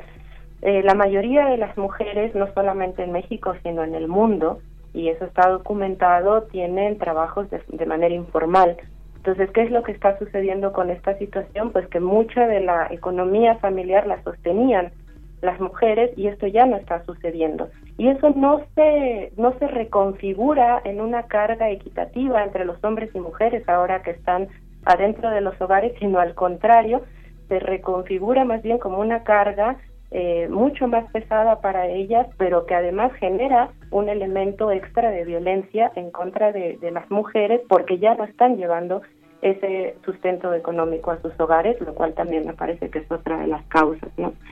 Eh, por supuesto, pues la violencia prolongada e interrumpida, que en otras circunstancias podían interrumpir por cuestiones laborales, por cuestiones de, de salir a dejar a los hijos a la escuela o, o cuestiones así, cuestiones que ya no están sucediendo, ni tampoco tienen, o, o también se les cierra la posibilidad de ciertas redes de apoyo que en un ámbito de no confinamiento podían llegar a tener con vecinas, con familiares, etcétera, que en este momento no lo pueden tener y pues eh, finalmente me parece que también una falta de respuesta institucional adecuada en varios aspectos, pero yo pondría dos en particular, de acceso a la justicia.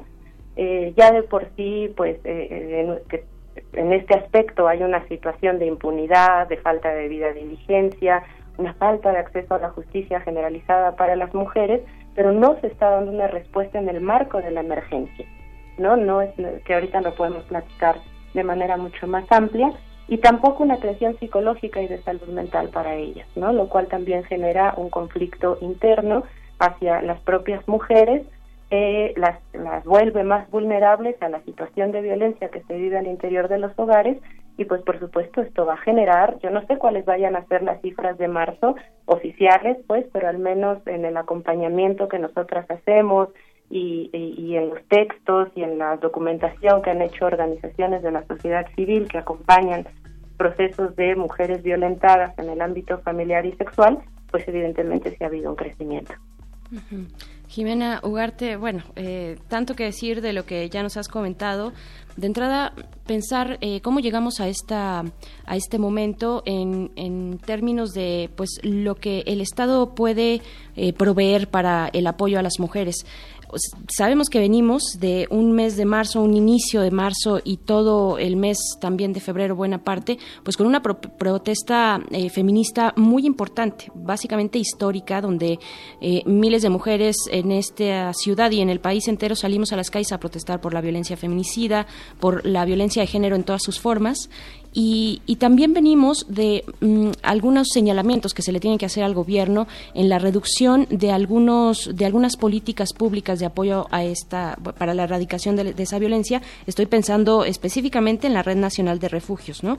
Que tuvo una reducción en su presupuesto, eh, pero ¿Con qué llegamos entonces? ¿Cuáles son las herramientas con las que se cuentan ahorita para poder hacer frente a esto, eh, obviamente pensando en que muchas de esas herramientas o políticas públicas eh, pueden llegar a estar rebasadas en este momento ya o en pocos días, ¿no? Pues yo creo que llegamos a esta situación de emergencia, una situación evidentemente excepcional, con eh, instituciones debilitadas en su mayoría, con un presupuesto que no tiene perspectiva de género y cuando hablamos de perspectiva de género pues no hablamos de una situación abstracta pues no cuando se piensa en, políticas públicas con perspectiva de género es precisamente cómo atender las necesidades específicas de las mujeres en contexto de violencia. Máximo en un país como México en donde prácticamente 10 mujeres son asesinadas de manera violenta todos los días y en donde el año pasado hubo 65 mil casos de lesiones dolosas contra las mujeres y nada más en lo que va de enero y febrero de 2020, de acuerdo a las cifras del secretariado, han habido 9.941 denuncias de lesiones dolosas, ¿no? Entonces estamos hablando de diferentes tipos de violencia que tienen que ser atendidas de manera diferenciada. También estamos hablando de una falta como de mecanismos interinstitucionales en donde las mujeres puedan tener una atención integral cuando son víctimas de violencia. No es nada más un asunto de acceso a la justicia que sí, es muy relevante que puedan tener la confianza de ir a una fiscalía, a denunciar y que su procedimiento se haga de manera adecuada, pero también de atención a la salud y no solamente la atención eh, física, sino también la salud mental, la salud reproductiva y sexual, el ejercicio de la libertad sexual de las mujeres Y esto que tú decías, que es muy importante, finalmente eh, toda esta situación del coronavirus, pues sí mermó, me parece a mí, de manera muy importante lo que se había logrado en el 8 y 9 de marzo, que era volver a tomar estos espacios públicos, volver a poner en la agenda nacional e internacional a las mujeres, pero no nada más en el tema de igualdad, sino, sino y sobre todo el tema de violencia contra nosotras, cómo se ha ido repuntando, cómo ha habido una falta de atención adecuada a esta problemática y que pues ahora confinadas a estos espacios de nueva cuenta, ¿no? O sea, yo, yo insisto mucho en esta como idea del hogar, o sea, el hecho de que tengamos que quedarnos en nuestras casas no debe de volver a reforzar esa idea del hogar tradicional, seguro, la familia, ¿no? Mamá, papá, hijo, hija y todos felices adentro de un espacio. Eh, hay muchos elementos eh, ajenos a esta familia nuclear, la pobreza, la marginación, la exclusión, la precarización, el trabajo informal, la falta de acceso a la salud, digamos, hay muchos elementos que no que no permiten configurar o no permiten seguir creyendo que ese e, esa idea, ¿no? bucólica o bonita de hogar sigue existiendo. Entonces me parece que es algo a lo que no podemos regresar. Tenemos que eh, primero aceptar que es un estado de emergencia, que es un estado de excepción el que estamos viviendo en estos términos, pues, ¿no? Eh, en donde el Estado debe de tener una intervención fuerte para generar políticas adecuadas a la emergencia. Por ejemplo, ¿no? Eh, nosotras, eh, una, una de las grandes lecciones que nos dejó el movimiento de las mujeres de, de la UNAM, ¿no? Que también venía siendo pues muy importante, muy fuerte, eh, pues nos acabamos de enterar el día de, ayer, ¿no? Que las compañeras de la Facultad de Filosofía y Letras pues tuvieron que, dejar las instalaciones precisamente pues por toda esta situación de la pandemia y otras compañeras que siguen resistiendo. Pero algo que nos dejaron muy claro estas compañeras fue que había denuncias que se podían hacer por redes sociales. Una de las grandes temáticas que se discutían era si estas denuncias tenían o no validez jurídica, por ejemplo, ¿no? Me parece que en esta situación de emergencia, donde las mujeres van a estar confinadas con sus agresores, eh, esta, esta atención a este tipo de denuncias que se hagan por redes sociales, que se hagan por vecinas, que se hagan por terceras personas, no pueden seguir revistiéndose de esa formalidad jurídica que muchas veces te piden en las fiscalías, al menos por este tiempo. O sea, debe de haber otras formas en que las mujeres puedan llegar a hacer sus denuncias. Una segunda situación que me parece que ha sido como una de las grandes cuestiones ¿no? que se han puesto a la mesa es que se han incrementado las llamadas al 911 por situaciones de violencia intrafamiliar. Lo cual, eh, lo, cual si bien es cierto, pues tampoco nos dice nada. O sea, nos dice que, que efectivamente se han aumentado este tipo de llamadas, pero no nos dice qué respuesta está dando el Estado ante estas llamadas. Es decir, si ante una llamada en donde una mujer se siente en riesgo de ser violentada, porque seguramente ahorita viven muchas de ellas violencia psicológica o emocional por parte de sus parejas, lo cual puede escalarse porque la violencia siempre escala a una violencia eh, física y luego una violencia sexual. Y desafortunadamente en país en un país como México puede llegar a ser un feminicidio no sabemos si realmente están mandando, por ejemplo, a un policía para que investigue cuál es la situación que está viviendo esta mujer que llamó al 911. Entonces, el hecho de que nos den a veces como ciertas cifras como esta, se, se incrementaron las llamadas al 911, sí, nos da, una, nos da un parámetro de la magnitud del problema que estamos viviendo, pero no nos dice nada sobre la respuesta del Estado. Entonces, ¿qué es lo que se tiene que hacer ahí? Pues fortalecer de manera extraordinaria por ejemplo, este tipo de atención a las denuncias, los mecanismos de órdenes de protección, ese es otro tema eh, que me parece muy, muy relevante y que es algo que también se viene arrastrando desde hace tiempo. Eh, las mujeres violentadas son las que tienen que salir de su casa, a los refugios. Y está muy bien, me parece que una política que, que avanzó es que la Secretaría de Hacienda y Crédito Público eh, liberó ¿no? los recursos para incrementar la infraestructura y la posibilidad de atención de la Red Nacional de Refugios, lo cual me parece que es muy bueno, es una buena noticia, pues, en estos términos, cuando las mujeres puedan acudir a estos espacios de refugio, pero seguimos bajo las mismas lógicas, son las son ellas junto con sus hijos los que se tienen que salir de los hogares. En esta situación de pandemia eso les genera además una triple revictimización, ¿no? Además de ser violentadas, se tienen que ir de su casa y van a tener que vivir en otro tipo de confinamiento para estar seguras en donde eh, pues quizá no haya las medidas adecuadas también para el cuidado de su salud, tanto física como emocional como mental, ¿no?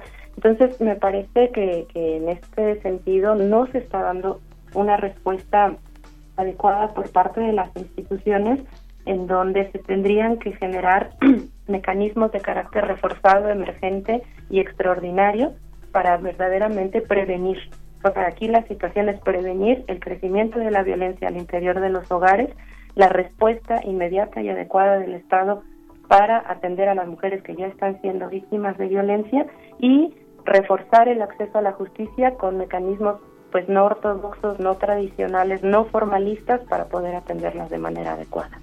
Sí, justo antes de, venir aquí a hablar de este tema, leía una entrevista que le hacen en medios a Nadine Gassman, titular, ya lo decías, de InMujeres, Instituto Nacional de las Mujeres, y pues dice algo como, esperamos que no se incremente la violencia, estamos trabajando para que no se incremente la, violencia, pero dice algo que a mí me, no sé cómo, cómo tomarlo, dice, eso depende de varias cosas, pide que los hombres repiensen qué tipo de hombres quieren ser, pide que las mujeres busquen ayuda, pide que a los hombres reflexionen y que dejen de agredir. Entonces esto de pedir que por favor no sean violentos a mí me invita a pensar que están pues rebasados de por sí y en plena cuarentena donde muchas instituciones están detenidas o, carecen de personal, pues también me invita a pensar que está que se está desbordando esto, ¿no? Entonces, pues esperamos que no como Nadine, pero a dónde Jimena se podrían dirigir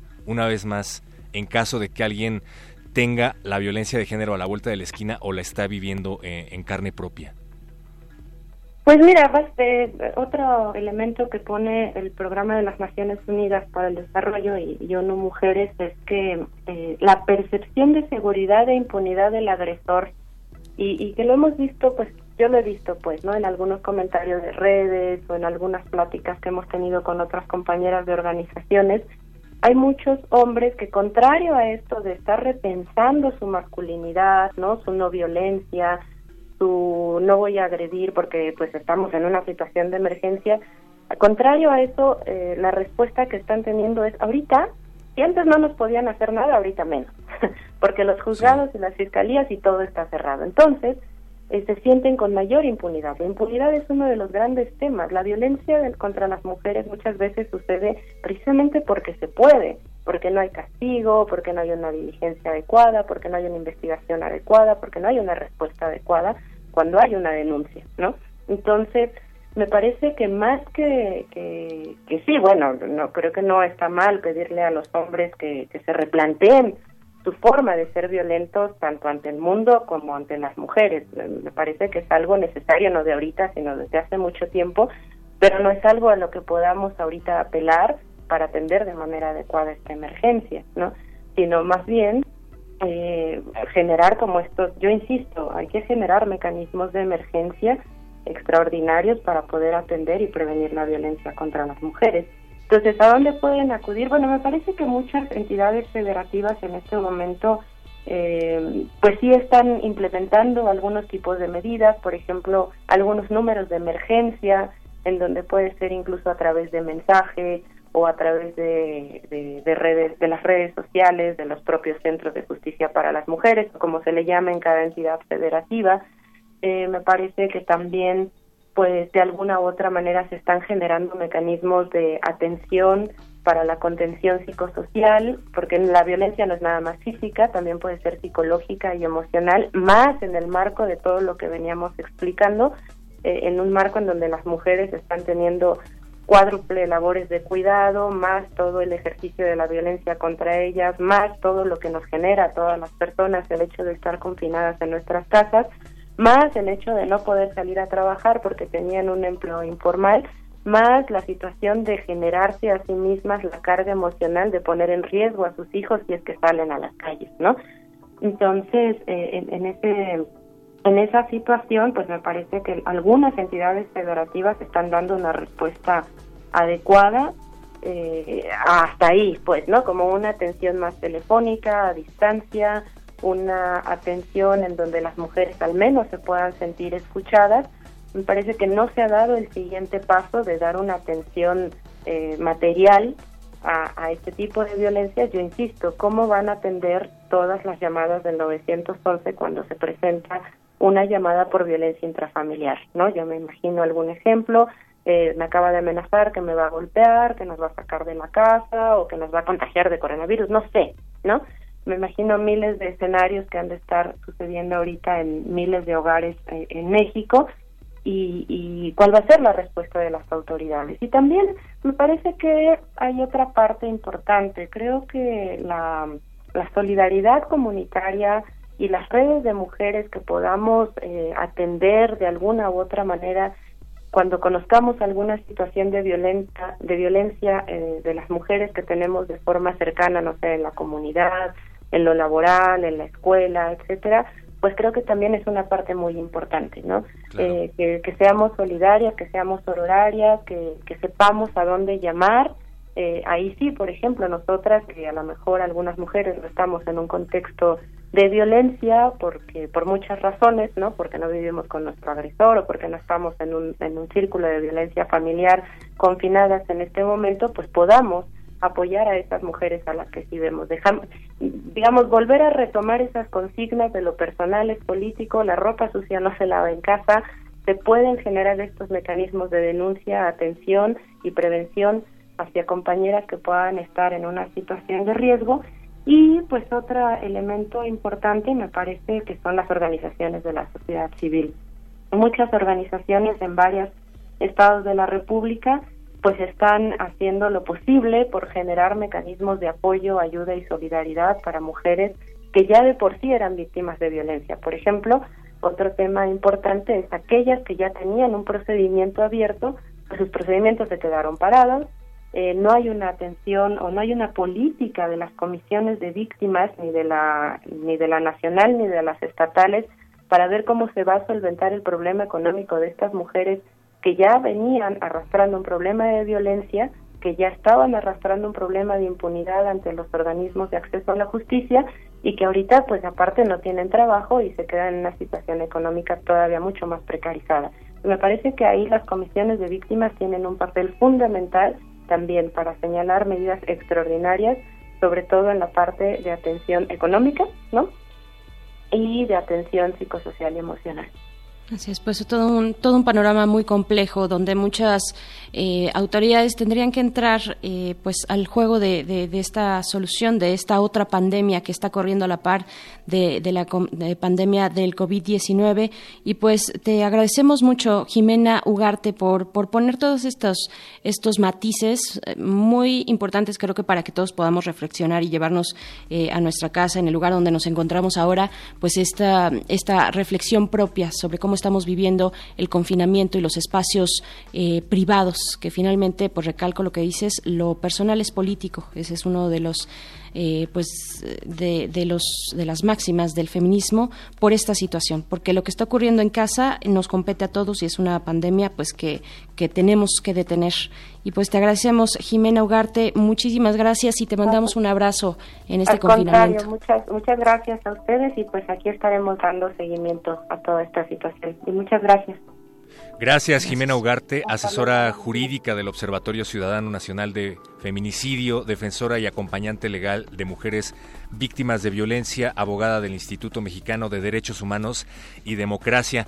Efectivamente, Berenice, creo que, pues más que pedir a los agresores que reflexionen sobre sus vidas, pues yo pediría a los vecinos o a la gente cercana a las víctimas de acoso que reflexionen y que si lo ven, denuncien, aunque no sea en su casa, ¿no? Porque creo que al menos en una muy buena cantidad de casos uno se da cuenta cuando alguien está siendo víctima y pues la petición es que no se haga caso omiso al respecto, ¿no? Que llamen al 911, como bien decía Jimena, aunque se trate del vecino al que no le has dirigido la palabra en un año, eh, porque puede salvar una vida, ¿no? Así es. Fíjate que, perro muchacho, yo precisamente he estado pensando en eso, en eso que estás ahorita diciendo, porque Nadine Gassman, la presidenta de Mujeres, en esa conferencia eh, a la que hemos hecho mención del 26 de marzo, ella decía, y, en otros momentos también ha dicho, pues hay que intervenir. Hay que intervenir si, si no lo estamos viviendo en nuestros hogares, pero sí eh, con los vecinos que estamos notando una, una situación de violencia intrafamiliar, hay que intervenir pero yo sí le pondría el matiz de hacerlo con mucho cuidado, porque también sabemos que eh, mm, muchas de estas eh, denuncias se han revertido cuando algunas vecinas van y denuncian o afrontan al vecino que está eh, violentando a su familia, a su esposa, a su pareja, a sus hijos, pues puede ser eh, también tener un efecto adverso y, ese vecino podría irse pues en contra de, la persona que denunció en un primer momento. Entonces creo que hay que tomarlo siempre con muchos matices. Eh, hay casos documentados de, esto. Hace poco, hace como un mes y medio, tuvimos uno en redes sociales también muy que sonó mucho. Así es que bueno, hay que hacerlo de manera inteligente, de manera pues precavida, ¿no? Pero finalmente no abandonar el tema. Sí, sí, pues esperamos que, que, les sirva de algo el, tema de esta noche. Recuerden, el número es 911, hacerlo como dice Berenice de manera inteligente. Recuerden que la denuncia puede ser anónima, pero pues ciertamente no permanecer indiferentes, ¿no? Es la idea de todo esto. Así es, también está el teléfono de la Red Nacional de Refugios, que es el 882 24 460, 882 24 460, la red, red, Nacional de Refugios, que bueno, da una atención confidencial gratuita a las 24 horas, pero que sabemos que también están recibiendo una gran cantidad de llamadas. Eh, hay que pues generar más vías, el gobierno tiene que generar más vías de atención. Se ha aumentado en un 60% las llamadas por violencia doméstica desde que empezó la cuarentena el pasado 23 de marzo en nuestro país. Y pues, perro muchacho, no sé si nos vamos a ir con música. Tú que tienes, eh, tú que todo lo ves desde allá, desde cabina, dinos qué va a ocurrir. Me gustaría aprovechar el hecho de que estoy aquí para mandar una canción que a mí me gusta mucho, Berenice. Ok, pues te escuchamos. ¿Con qué nos vamos a ir? Vamos a escuchar a Sinjin Hawk y Sora Jones, que son un mismo entre ente con dos cabezas. Ambos llevan desde el 2010 trabajando intensamente en un universo que es solo suyo, muy focalizado en los sonidos futuristas. Así nos despedimos de Manifiesta. Gracias, Berenice Camacho. Que sigas teniendo una feliz cuarentena. Nos escuchamos por acá. Así es. Ojalá muy pronto nos podamos ver y estar otra vez en la cabina. Bueno, en mi caso, los extraño mucho, pero pues hay que, hay que cuidarse, pero muchacho, muchas gracias a toda la producción, a quienes nos escuchan, a quienes nos escribieron también en redes sociales. Pues bueno, fue un tema ahí este, bastante complicado que hay que seguir atendiendo, pero nos quedamos pendientes con la cuestión del sexting, que también es otra de los ángulos de esta pandemia y de este encierro. Nada más las recomendaciones para que visiten los sitios de Luchadoras MX, también de la R3D, la Red de Defensa de los Derechos Digitales, de Social y de Rancho Electrónico que están dando muy buenos tips para tener un sexting seguro en esta cuarentena. Perro muchacho, nos escuchamos pronto. Nos escuchamos pronto, Berenice Camacho. Gracias del otro lado de la bocina a todos los que estuvieron pendientes de este manifiesto. Me dicen en producción que el tiempo ha devorado esta canción, pero no se preocupen, sigan en sintonía con Radio UNAM porque Resistencia Modulada les tiene preparada una hora de música para su cuarentena. Seguimos en sintonía con Radio UNAM. Adiós. Las mujeres en México son desde hace muchos años, en una situación extraordinaria como esta, víctimas de violencia, en una situación extraordinaria como esta, violencias de género, violencias familiares, violencias en diversas manifestaciones. Víctimas de violencia. En una situación extraordinaria como esta, las mujeres en México desde hace muchos años. Esto ya es un problema de salud pública desde hace muchos años. En México es un problema social es un problema social, de salud pública desde hace muchos años. En México es un problema social. Un problema social, social, social, social, social, social, social, social, social, social, social, víctimas de violencia social, social, social, social, social. En la colectividad, la distancia entre los cuerpos es ilusoria, pero en esa distancia está nuestro manifiesto.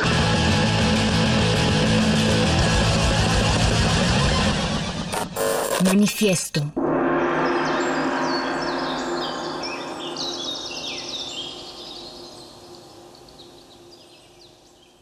Escucha, escuchas. Resistencia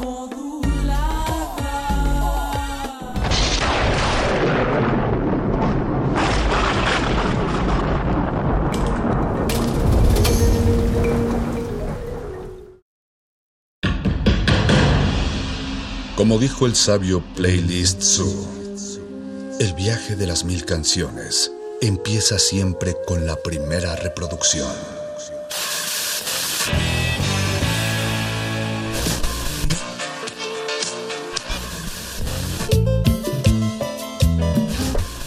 A continuación, un maestro te abrirá la puerta de su lista de reproducción. El resto va por tu cuenta. Play listo.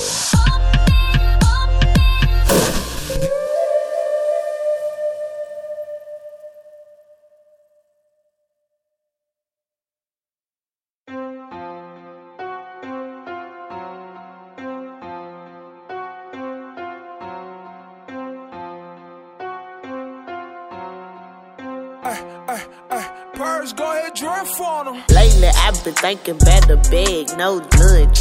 Lately I've been making bitches mad, niggas want me. I was in a rush, I had to fuck 'em in this two-seat. We be on the hush, it ain't a secret that he can't keep. Lately I've been all about my paper, no loosely. Lately I've been putting pressure on them bitches, know me.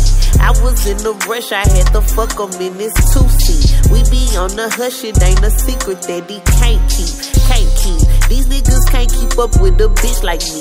These bitches can't figure out that I am not they enemy. Beefing with your mother just like beefing with yourself. I be giving bitches knowledge, they just put me on the shelf. Free game, oh you mad, huh? You was missing out cause you was plotting on my bag, huh? You was sucking dick for clout and I was simply sucking dick for paper, player pleasure. You wonder why you looking like a lesser, do the work, bitch. Blame it on whatever, but I really do the work, bitch. Slow and steady wins the race, so pop another perk, bitch. You don't wanna see me, it's a pistol in my skirt, bitch. I'll never belong to you forever. I'm too clever, hoe is levels to my loving. I can't give you more for less. When we mention, I ain't talking kicks, I'm talking about a check. I can't bounce these niggas up no more, I'm pressure on they necks. I ain't trying to live in vain and I ain't trying to die in debt, bitch. Lately, I've been thinking about the bag, no lunches. Lately, I've been making bitches mad, niggas want me. I was in a rush, I had to fuck 'em in this two-seat. We be on the hush, it ain't a secret that he can't keep. Lately, I've been all about my paper, no loosely. Lately, I've been putting pressure on them bitches, know me. I was in a rush, I had to fuck 'em in this two-seat. We be on the hush, it ain't a secret that he can't keep. Yeah, lately I've been feeling like my money too long. I can't break it down cause the weed too strong. She hate on my music, but she still sing along. I bet that bitch gon' diss me in her new hit song. If you waiting on me, please go get a job. i been stunting on them hard, don't need a car. These bitches be watching me, just like a hawk. It ain't money coming out your mouth, you shouldn't even talk. Look, Lately, I've been thinking about the bag, no lunch. Lately, I've been making bitches mad, niggas want me. I was in a rush, I had to fuck 'em in this two-seat. We be on the hush, it ain't a secret that he can't keep. Lately, I've been all about my paper, no loosely. Lately, I've been putting pressure on them bitches, know me. I was in a rush, I had to fuck 'em in this two-seat. We be on the hush, it ain't a secret that he can't keep.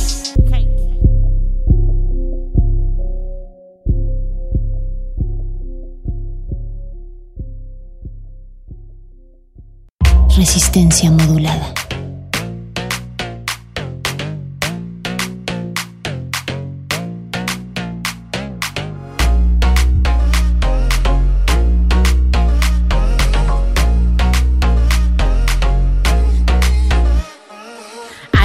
But I peed on the dick. Pubic hair got inches, that's weave on the dick.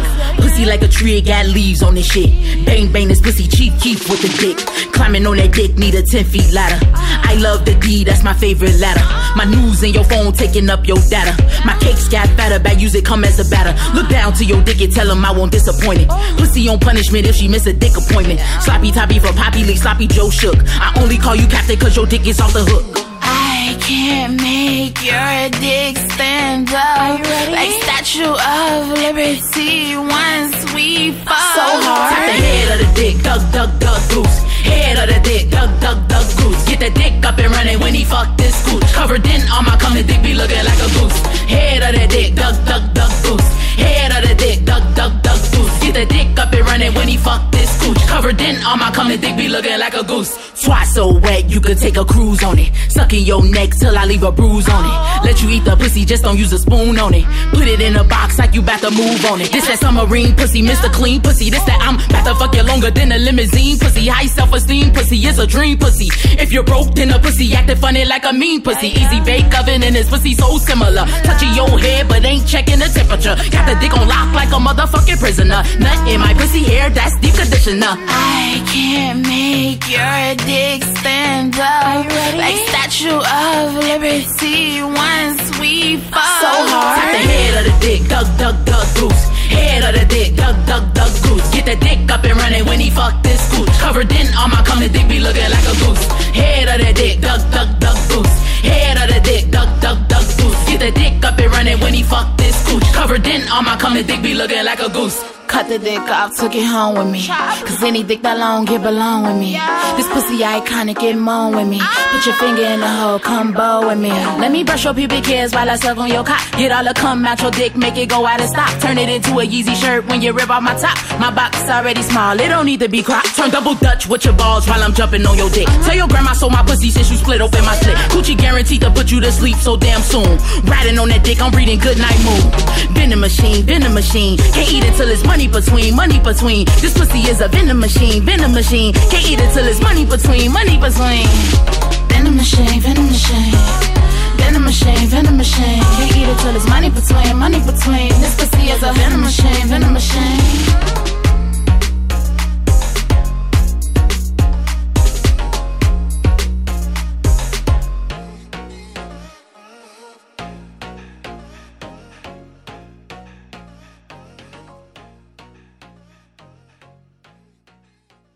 Resistencia modulada. I hold it down like a Snapchat. Go over your head like a snapback. Uploaded a pic, double tap that. And your flow so old, granddad. It's just banter. I'm way too much like a black cap. I boss. Why you stop chatting in the club for? Just dance, man. Like yo fam alam, yo fam, yo fam alam. Ain't no girl better than. I'm on the roads, caravan. Let me do this fast, Ramadan. Cause it's going down, avalanche. I'ma keep it short, paragraph. Queen my rain, Anorak. Take it off Israel, Nazareth. Oh Jesus, oh Lord, oh Jesus. A couple of snaky friends, just Adam and Eve lost. And there's no debate on who's better. Come on. I turn a man to a girl like Bruce Jenner. Shout down the dance like. Me broke down the dance like. I be the one they love, I be the don. They know where I'm from. Oh one to the two one. Yo, brethren, where is your hairline gone? I can't believe it. I can't believe the cheek. Some girls wake up and don't even brush their teeth. That's a dead thing that's a bad breath take. Morning. How could you talk my name and you ain't even brushed your teeth? Never brush your teeth. Brush your teeth. Brush, em, brush, em. brush your teeth. Never brush your teeth. Brush your teeth. Brush, em. brush your teeth. Brush your teeth. Brush your teeth. Brush your teeth. Brush your teeth. Brush your teeth. Bars cold like a tip top. You've got a pop belly like Rick Ross. Stiff gal, do the tick tock. Big mouth gal, where's your lips gone? Where? I ain't got time to be ticked off. No. But I got a new wristwatch. Let's go toe to toe. Flip flops. I make the crowd jump like crisscross. Got a dark skinned friend that looks like Rachel Dozel. And I got a light skinned friend that looks like Rachel Dozel. Which one's which? Not sure. Them gyal are clapped encore. Don't think you're buff cause you're wearing contour. Cause I'll wipe your brows off. I'll snatch your wig and your nails off. I go blind, hands out. At the nail shop. Look, these girls are bluffing. Uh-huh. They really ain't on nothing.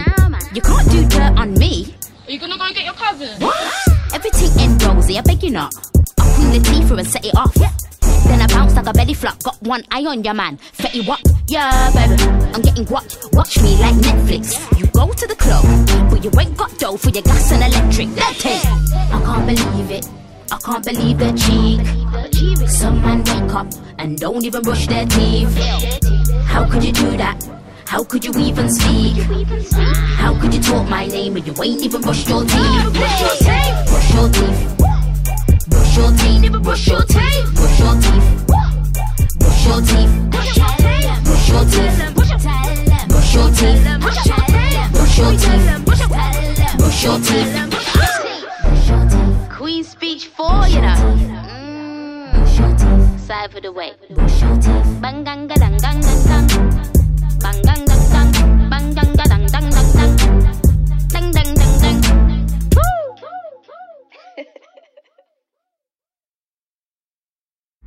Resistencia modulada.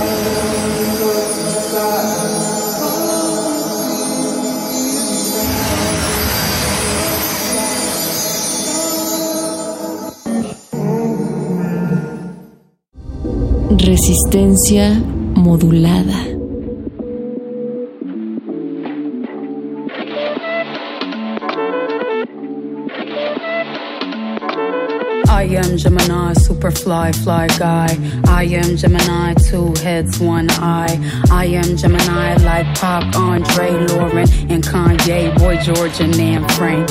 I am Gemini, but no, I'm not fake. I am Gryffindor, but don't move like Snake. I am Gemini, people love to call me crazy, but they judging and they hating, and I'm too grown for explaining.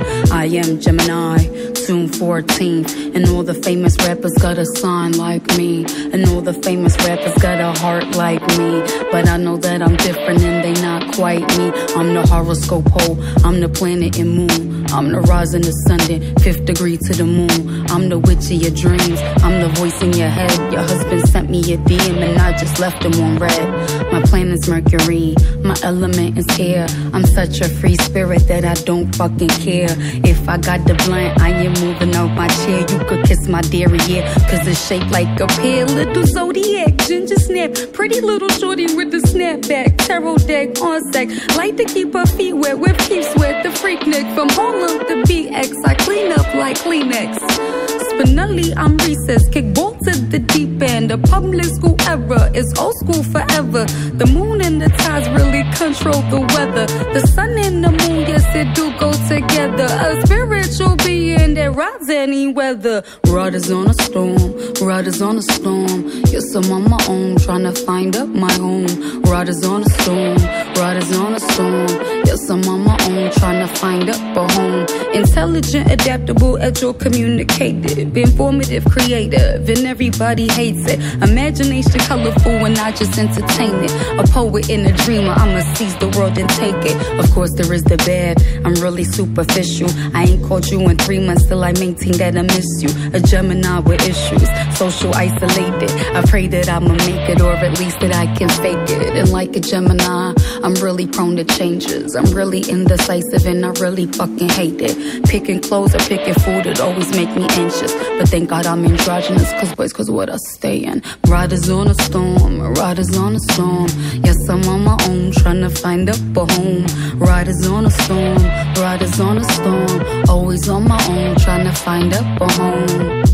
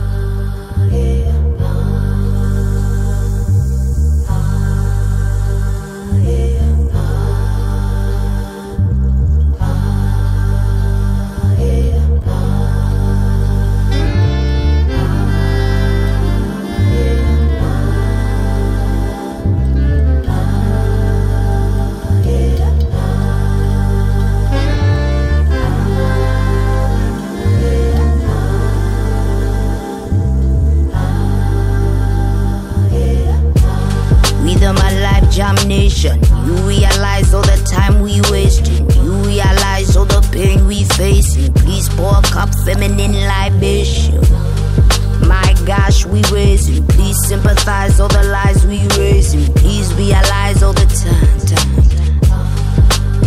Family energy, drink a couple quarters on my chorus, then I code up. If I rule the world, money stacks for all my daughters. Never ask for payment in the womb times nine. Now we see the blood on the street times try. Feminine energy, balance up the indestructible in the vaginal. Heaven in thine, heaven is mine. Spiritual, lyrical, mother saying sweetest taboo, rickle kind. If I was astonished by the level of shame, feminine energy, energy reign. Intuition and ambition, intuition shine. Intuition and ambition running through my veins. Pour out the love, let the healing begin. The birds and the bees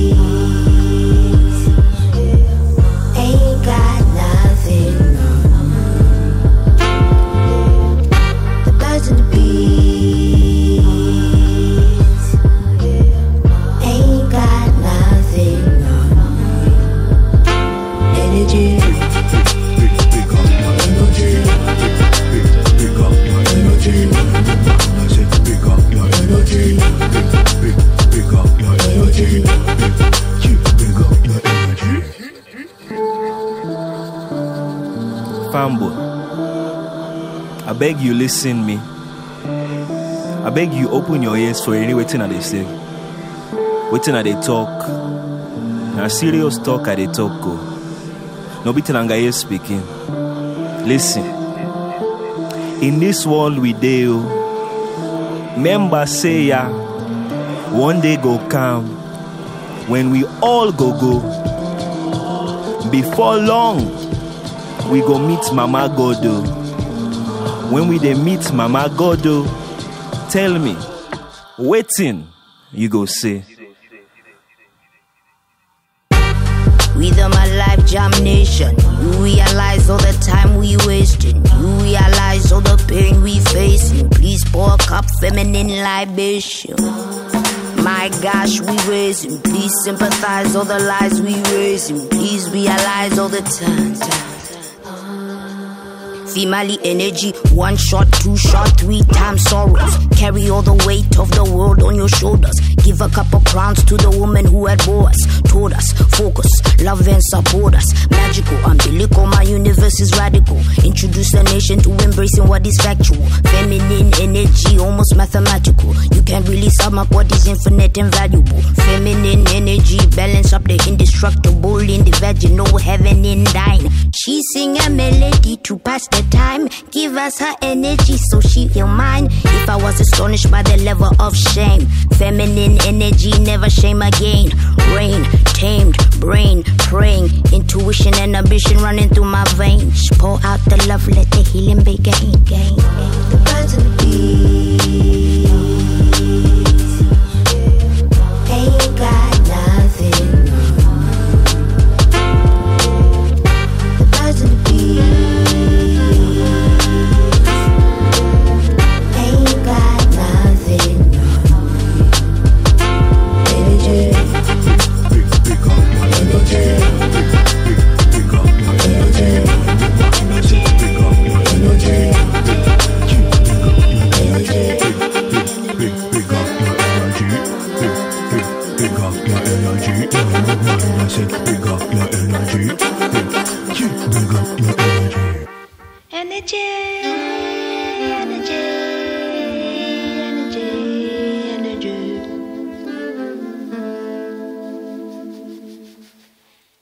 Resistencia modulada.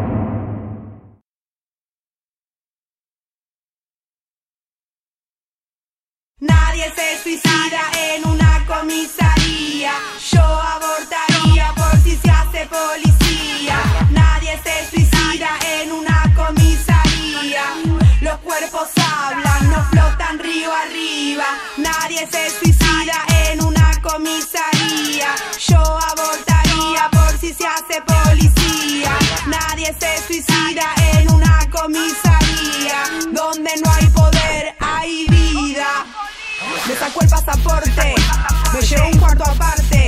Preguntó que qué hacía, dije que era cantante. Me pidió que demuestre, quería que cante. Abrí grande la boca, mostrando los dientes. Me exigió que respete, dijo calabozo. Y en una libreta escribía mi nombre. Me dijo usted parece prototipo de puta. Sudamericanas, Mientras tanto en mi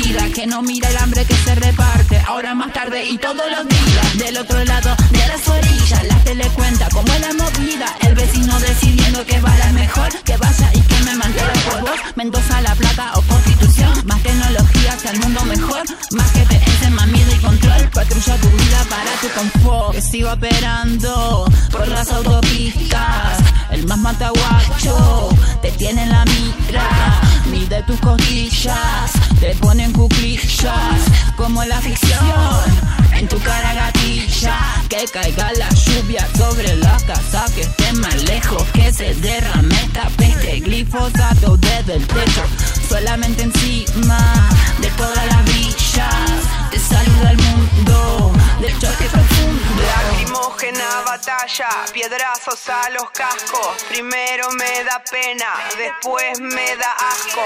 Te llenamos la plaza bajamos en Pasco, limón y agua en contra de este fiasco. Oh, qué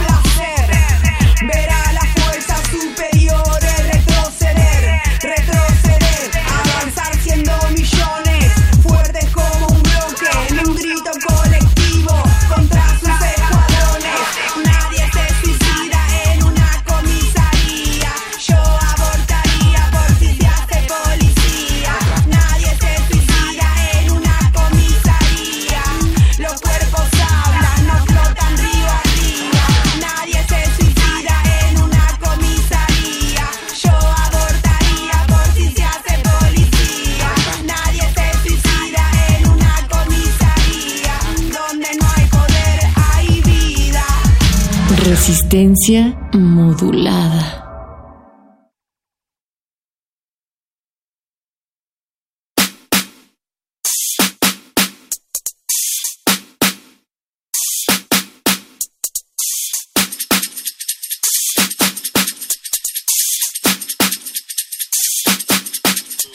Brushed my hair, downstairs. Favorite jeans on my rear. And I looked up in my mirror. And I said, Who's that there? Who's that there? In that mirror. I don't care, and they're aware. Now I see just why they stare. I just pay them, I don't care. I know. So what? I got an attitude. Bitch, I got an attitude. So what? I got an attitude. Bitch, I got a I don't sleep, I don't snore. Too much money out that door. On my way to go to work. Bills to pay, so hit that dirt. Change up plans, then Juvenile came on. You know that's my favorite song. I was 15 minutes late.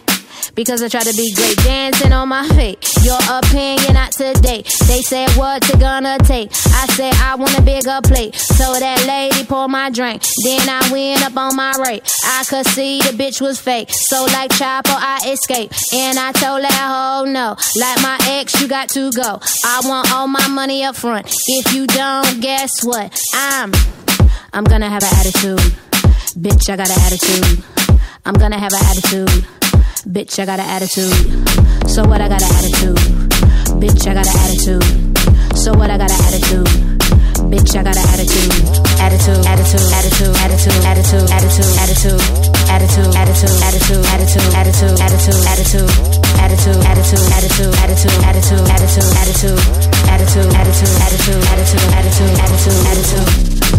When they ask me where I've been, busy.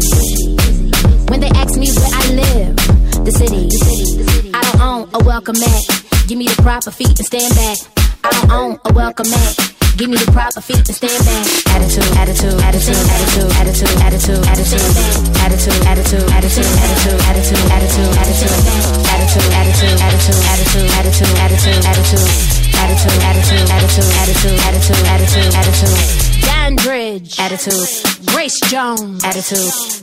Pay rent, attitude. Or own home, attitude. Buffy Khan, attitude. Champagne, attitude. Khaleesi's God, attitude. So is Beyonce, attitude. Khaleesi's God, attitude. So is Beyonce, attitude. Attitude, Khaleesi's God, attitude. So it's Beyonce, attitude. Attitude, Khaleesi's God, attitude. So is Beyonce, attitude. Attitude, Khaleesi's God, attitude. So is LaKayla, attitude. Attitude. So what? I got an attitude. Bitch, I got an attitude. So what? I got an attitude. Bitch, I got an attitude. So what? I got an attitude. Bitch, I got an attitude. So what? I got an attitude. Bitch, I got an attitude. Bitch, I got an attitude. Bitch, I got an attitude. Bitch, I got an attitude. What? What? What? What? What? What? What?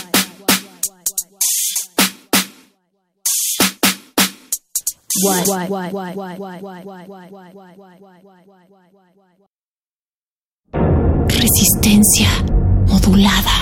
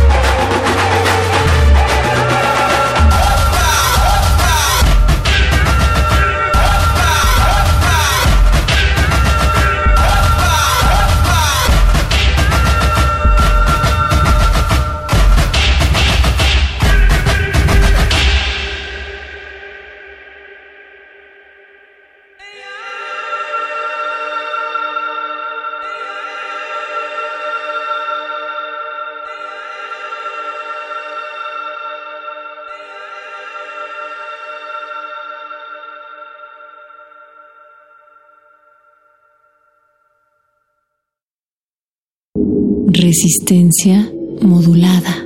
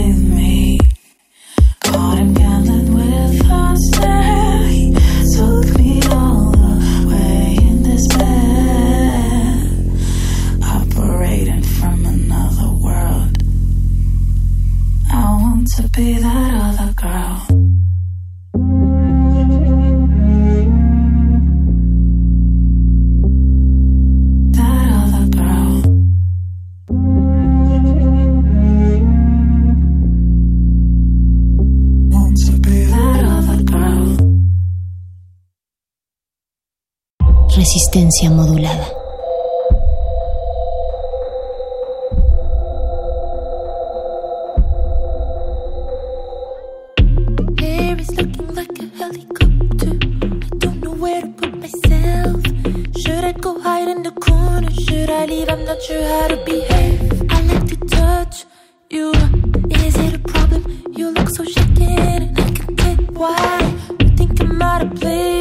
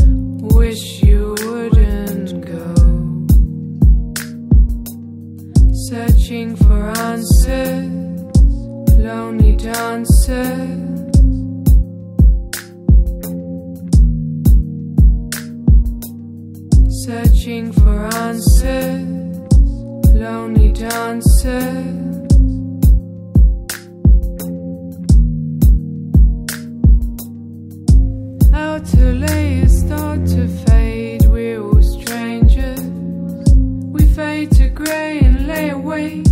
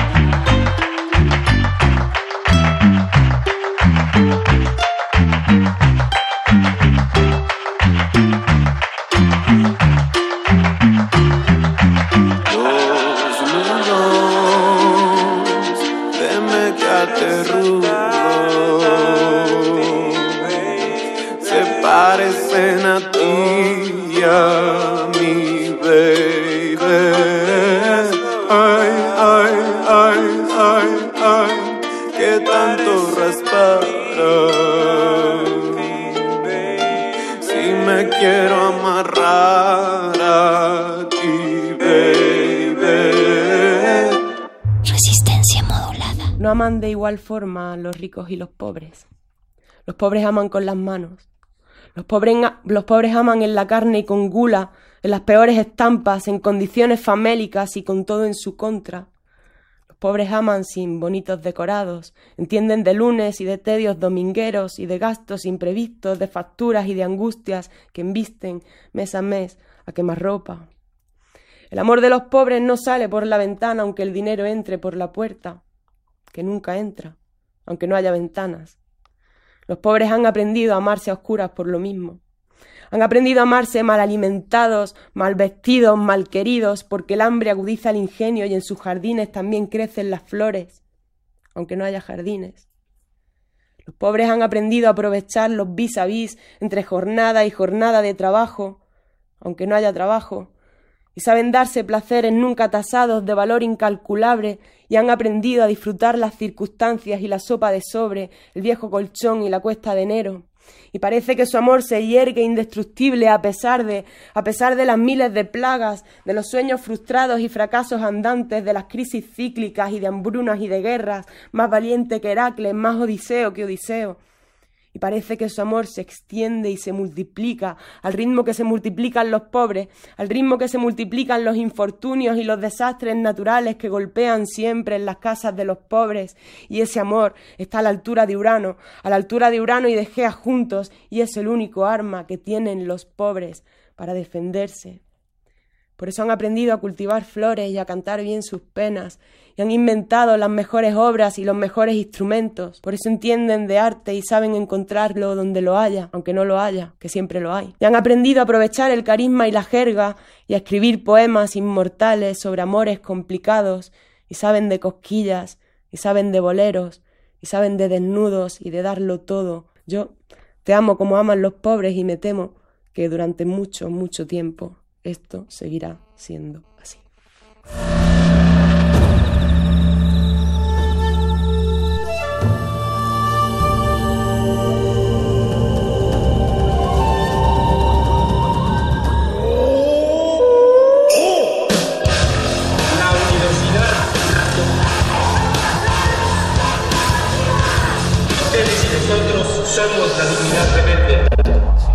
Resistencia Modulada es una coproducción de Radio UNAM y El Universo.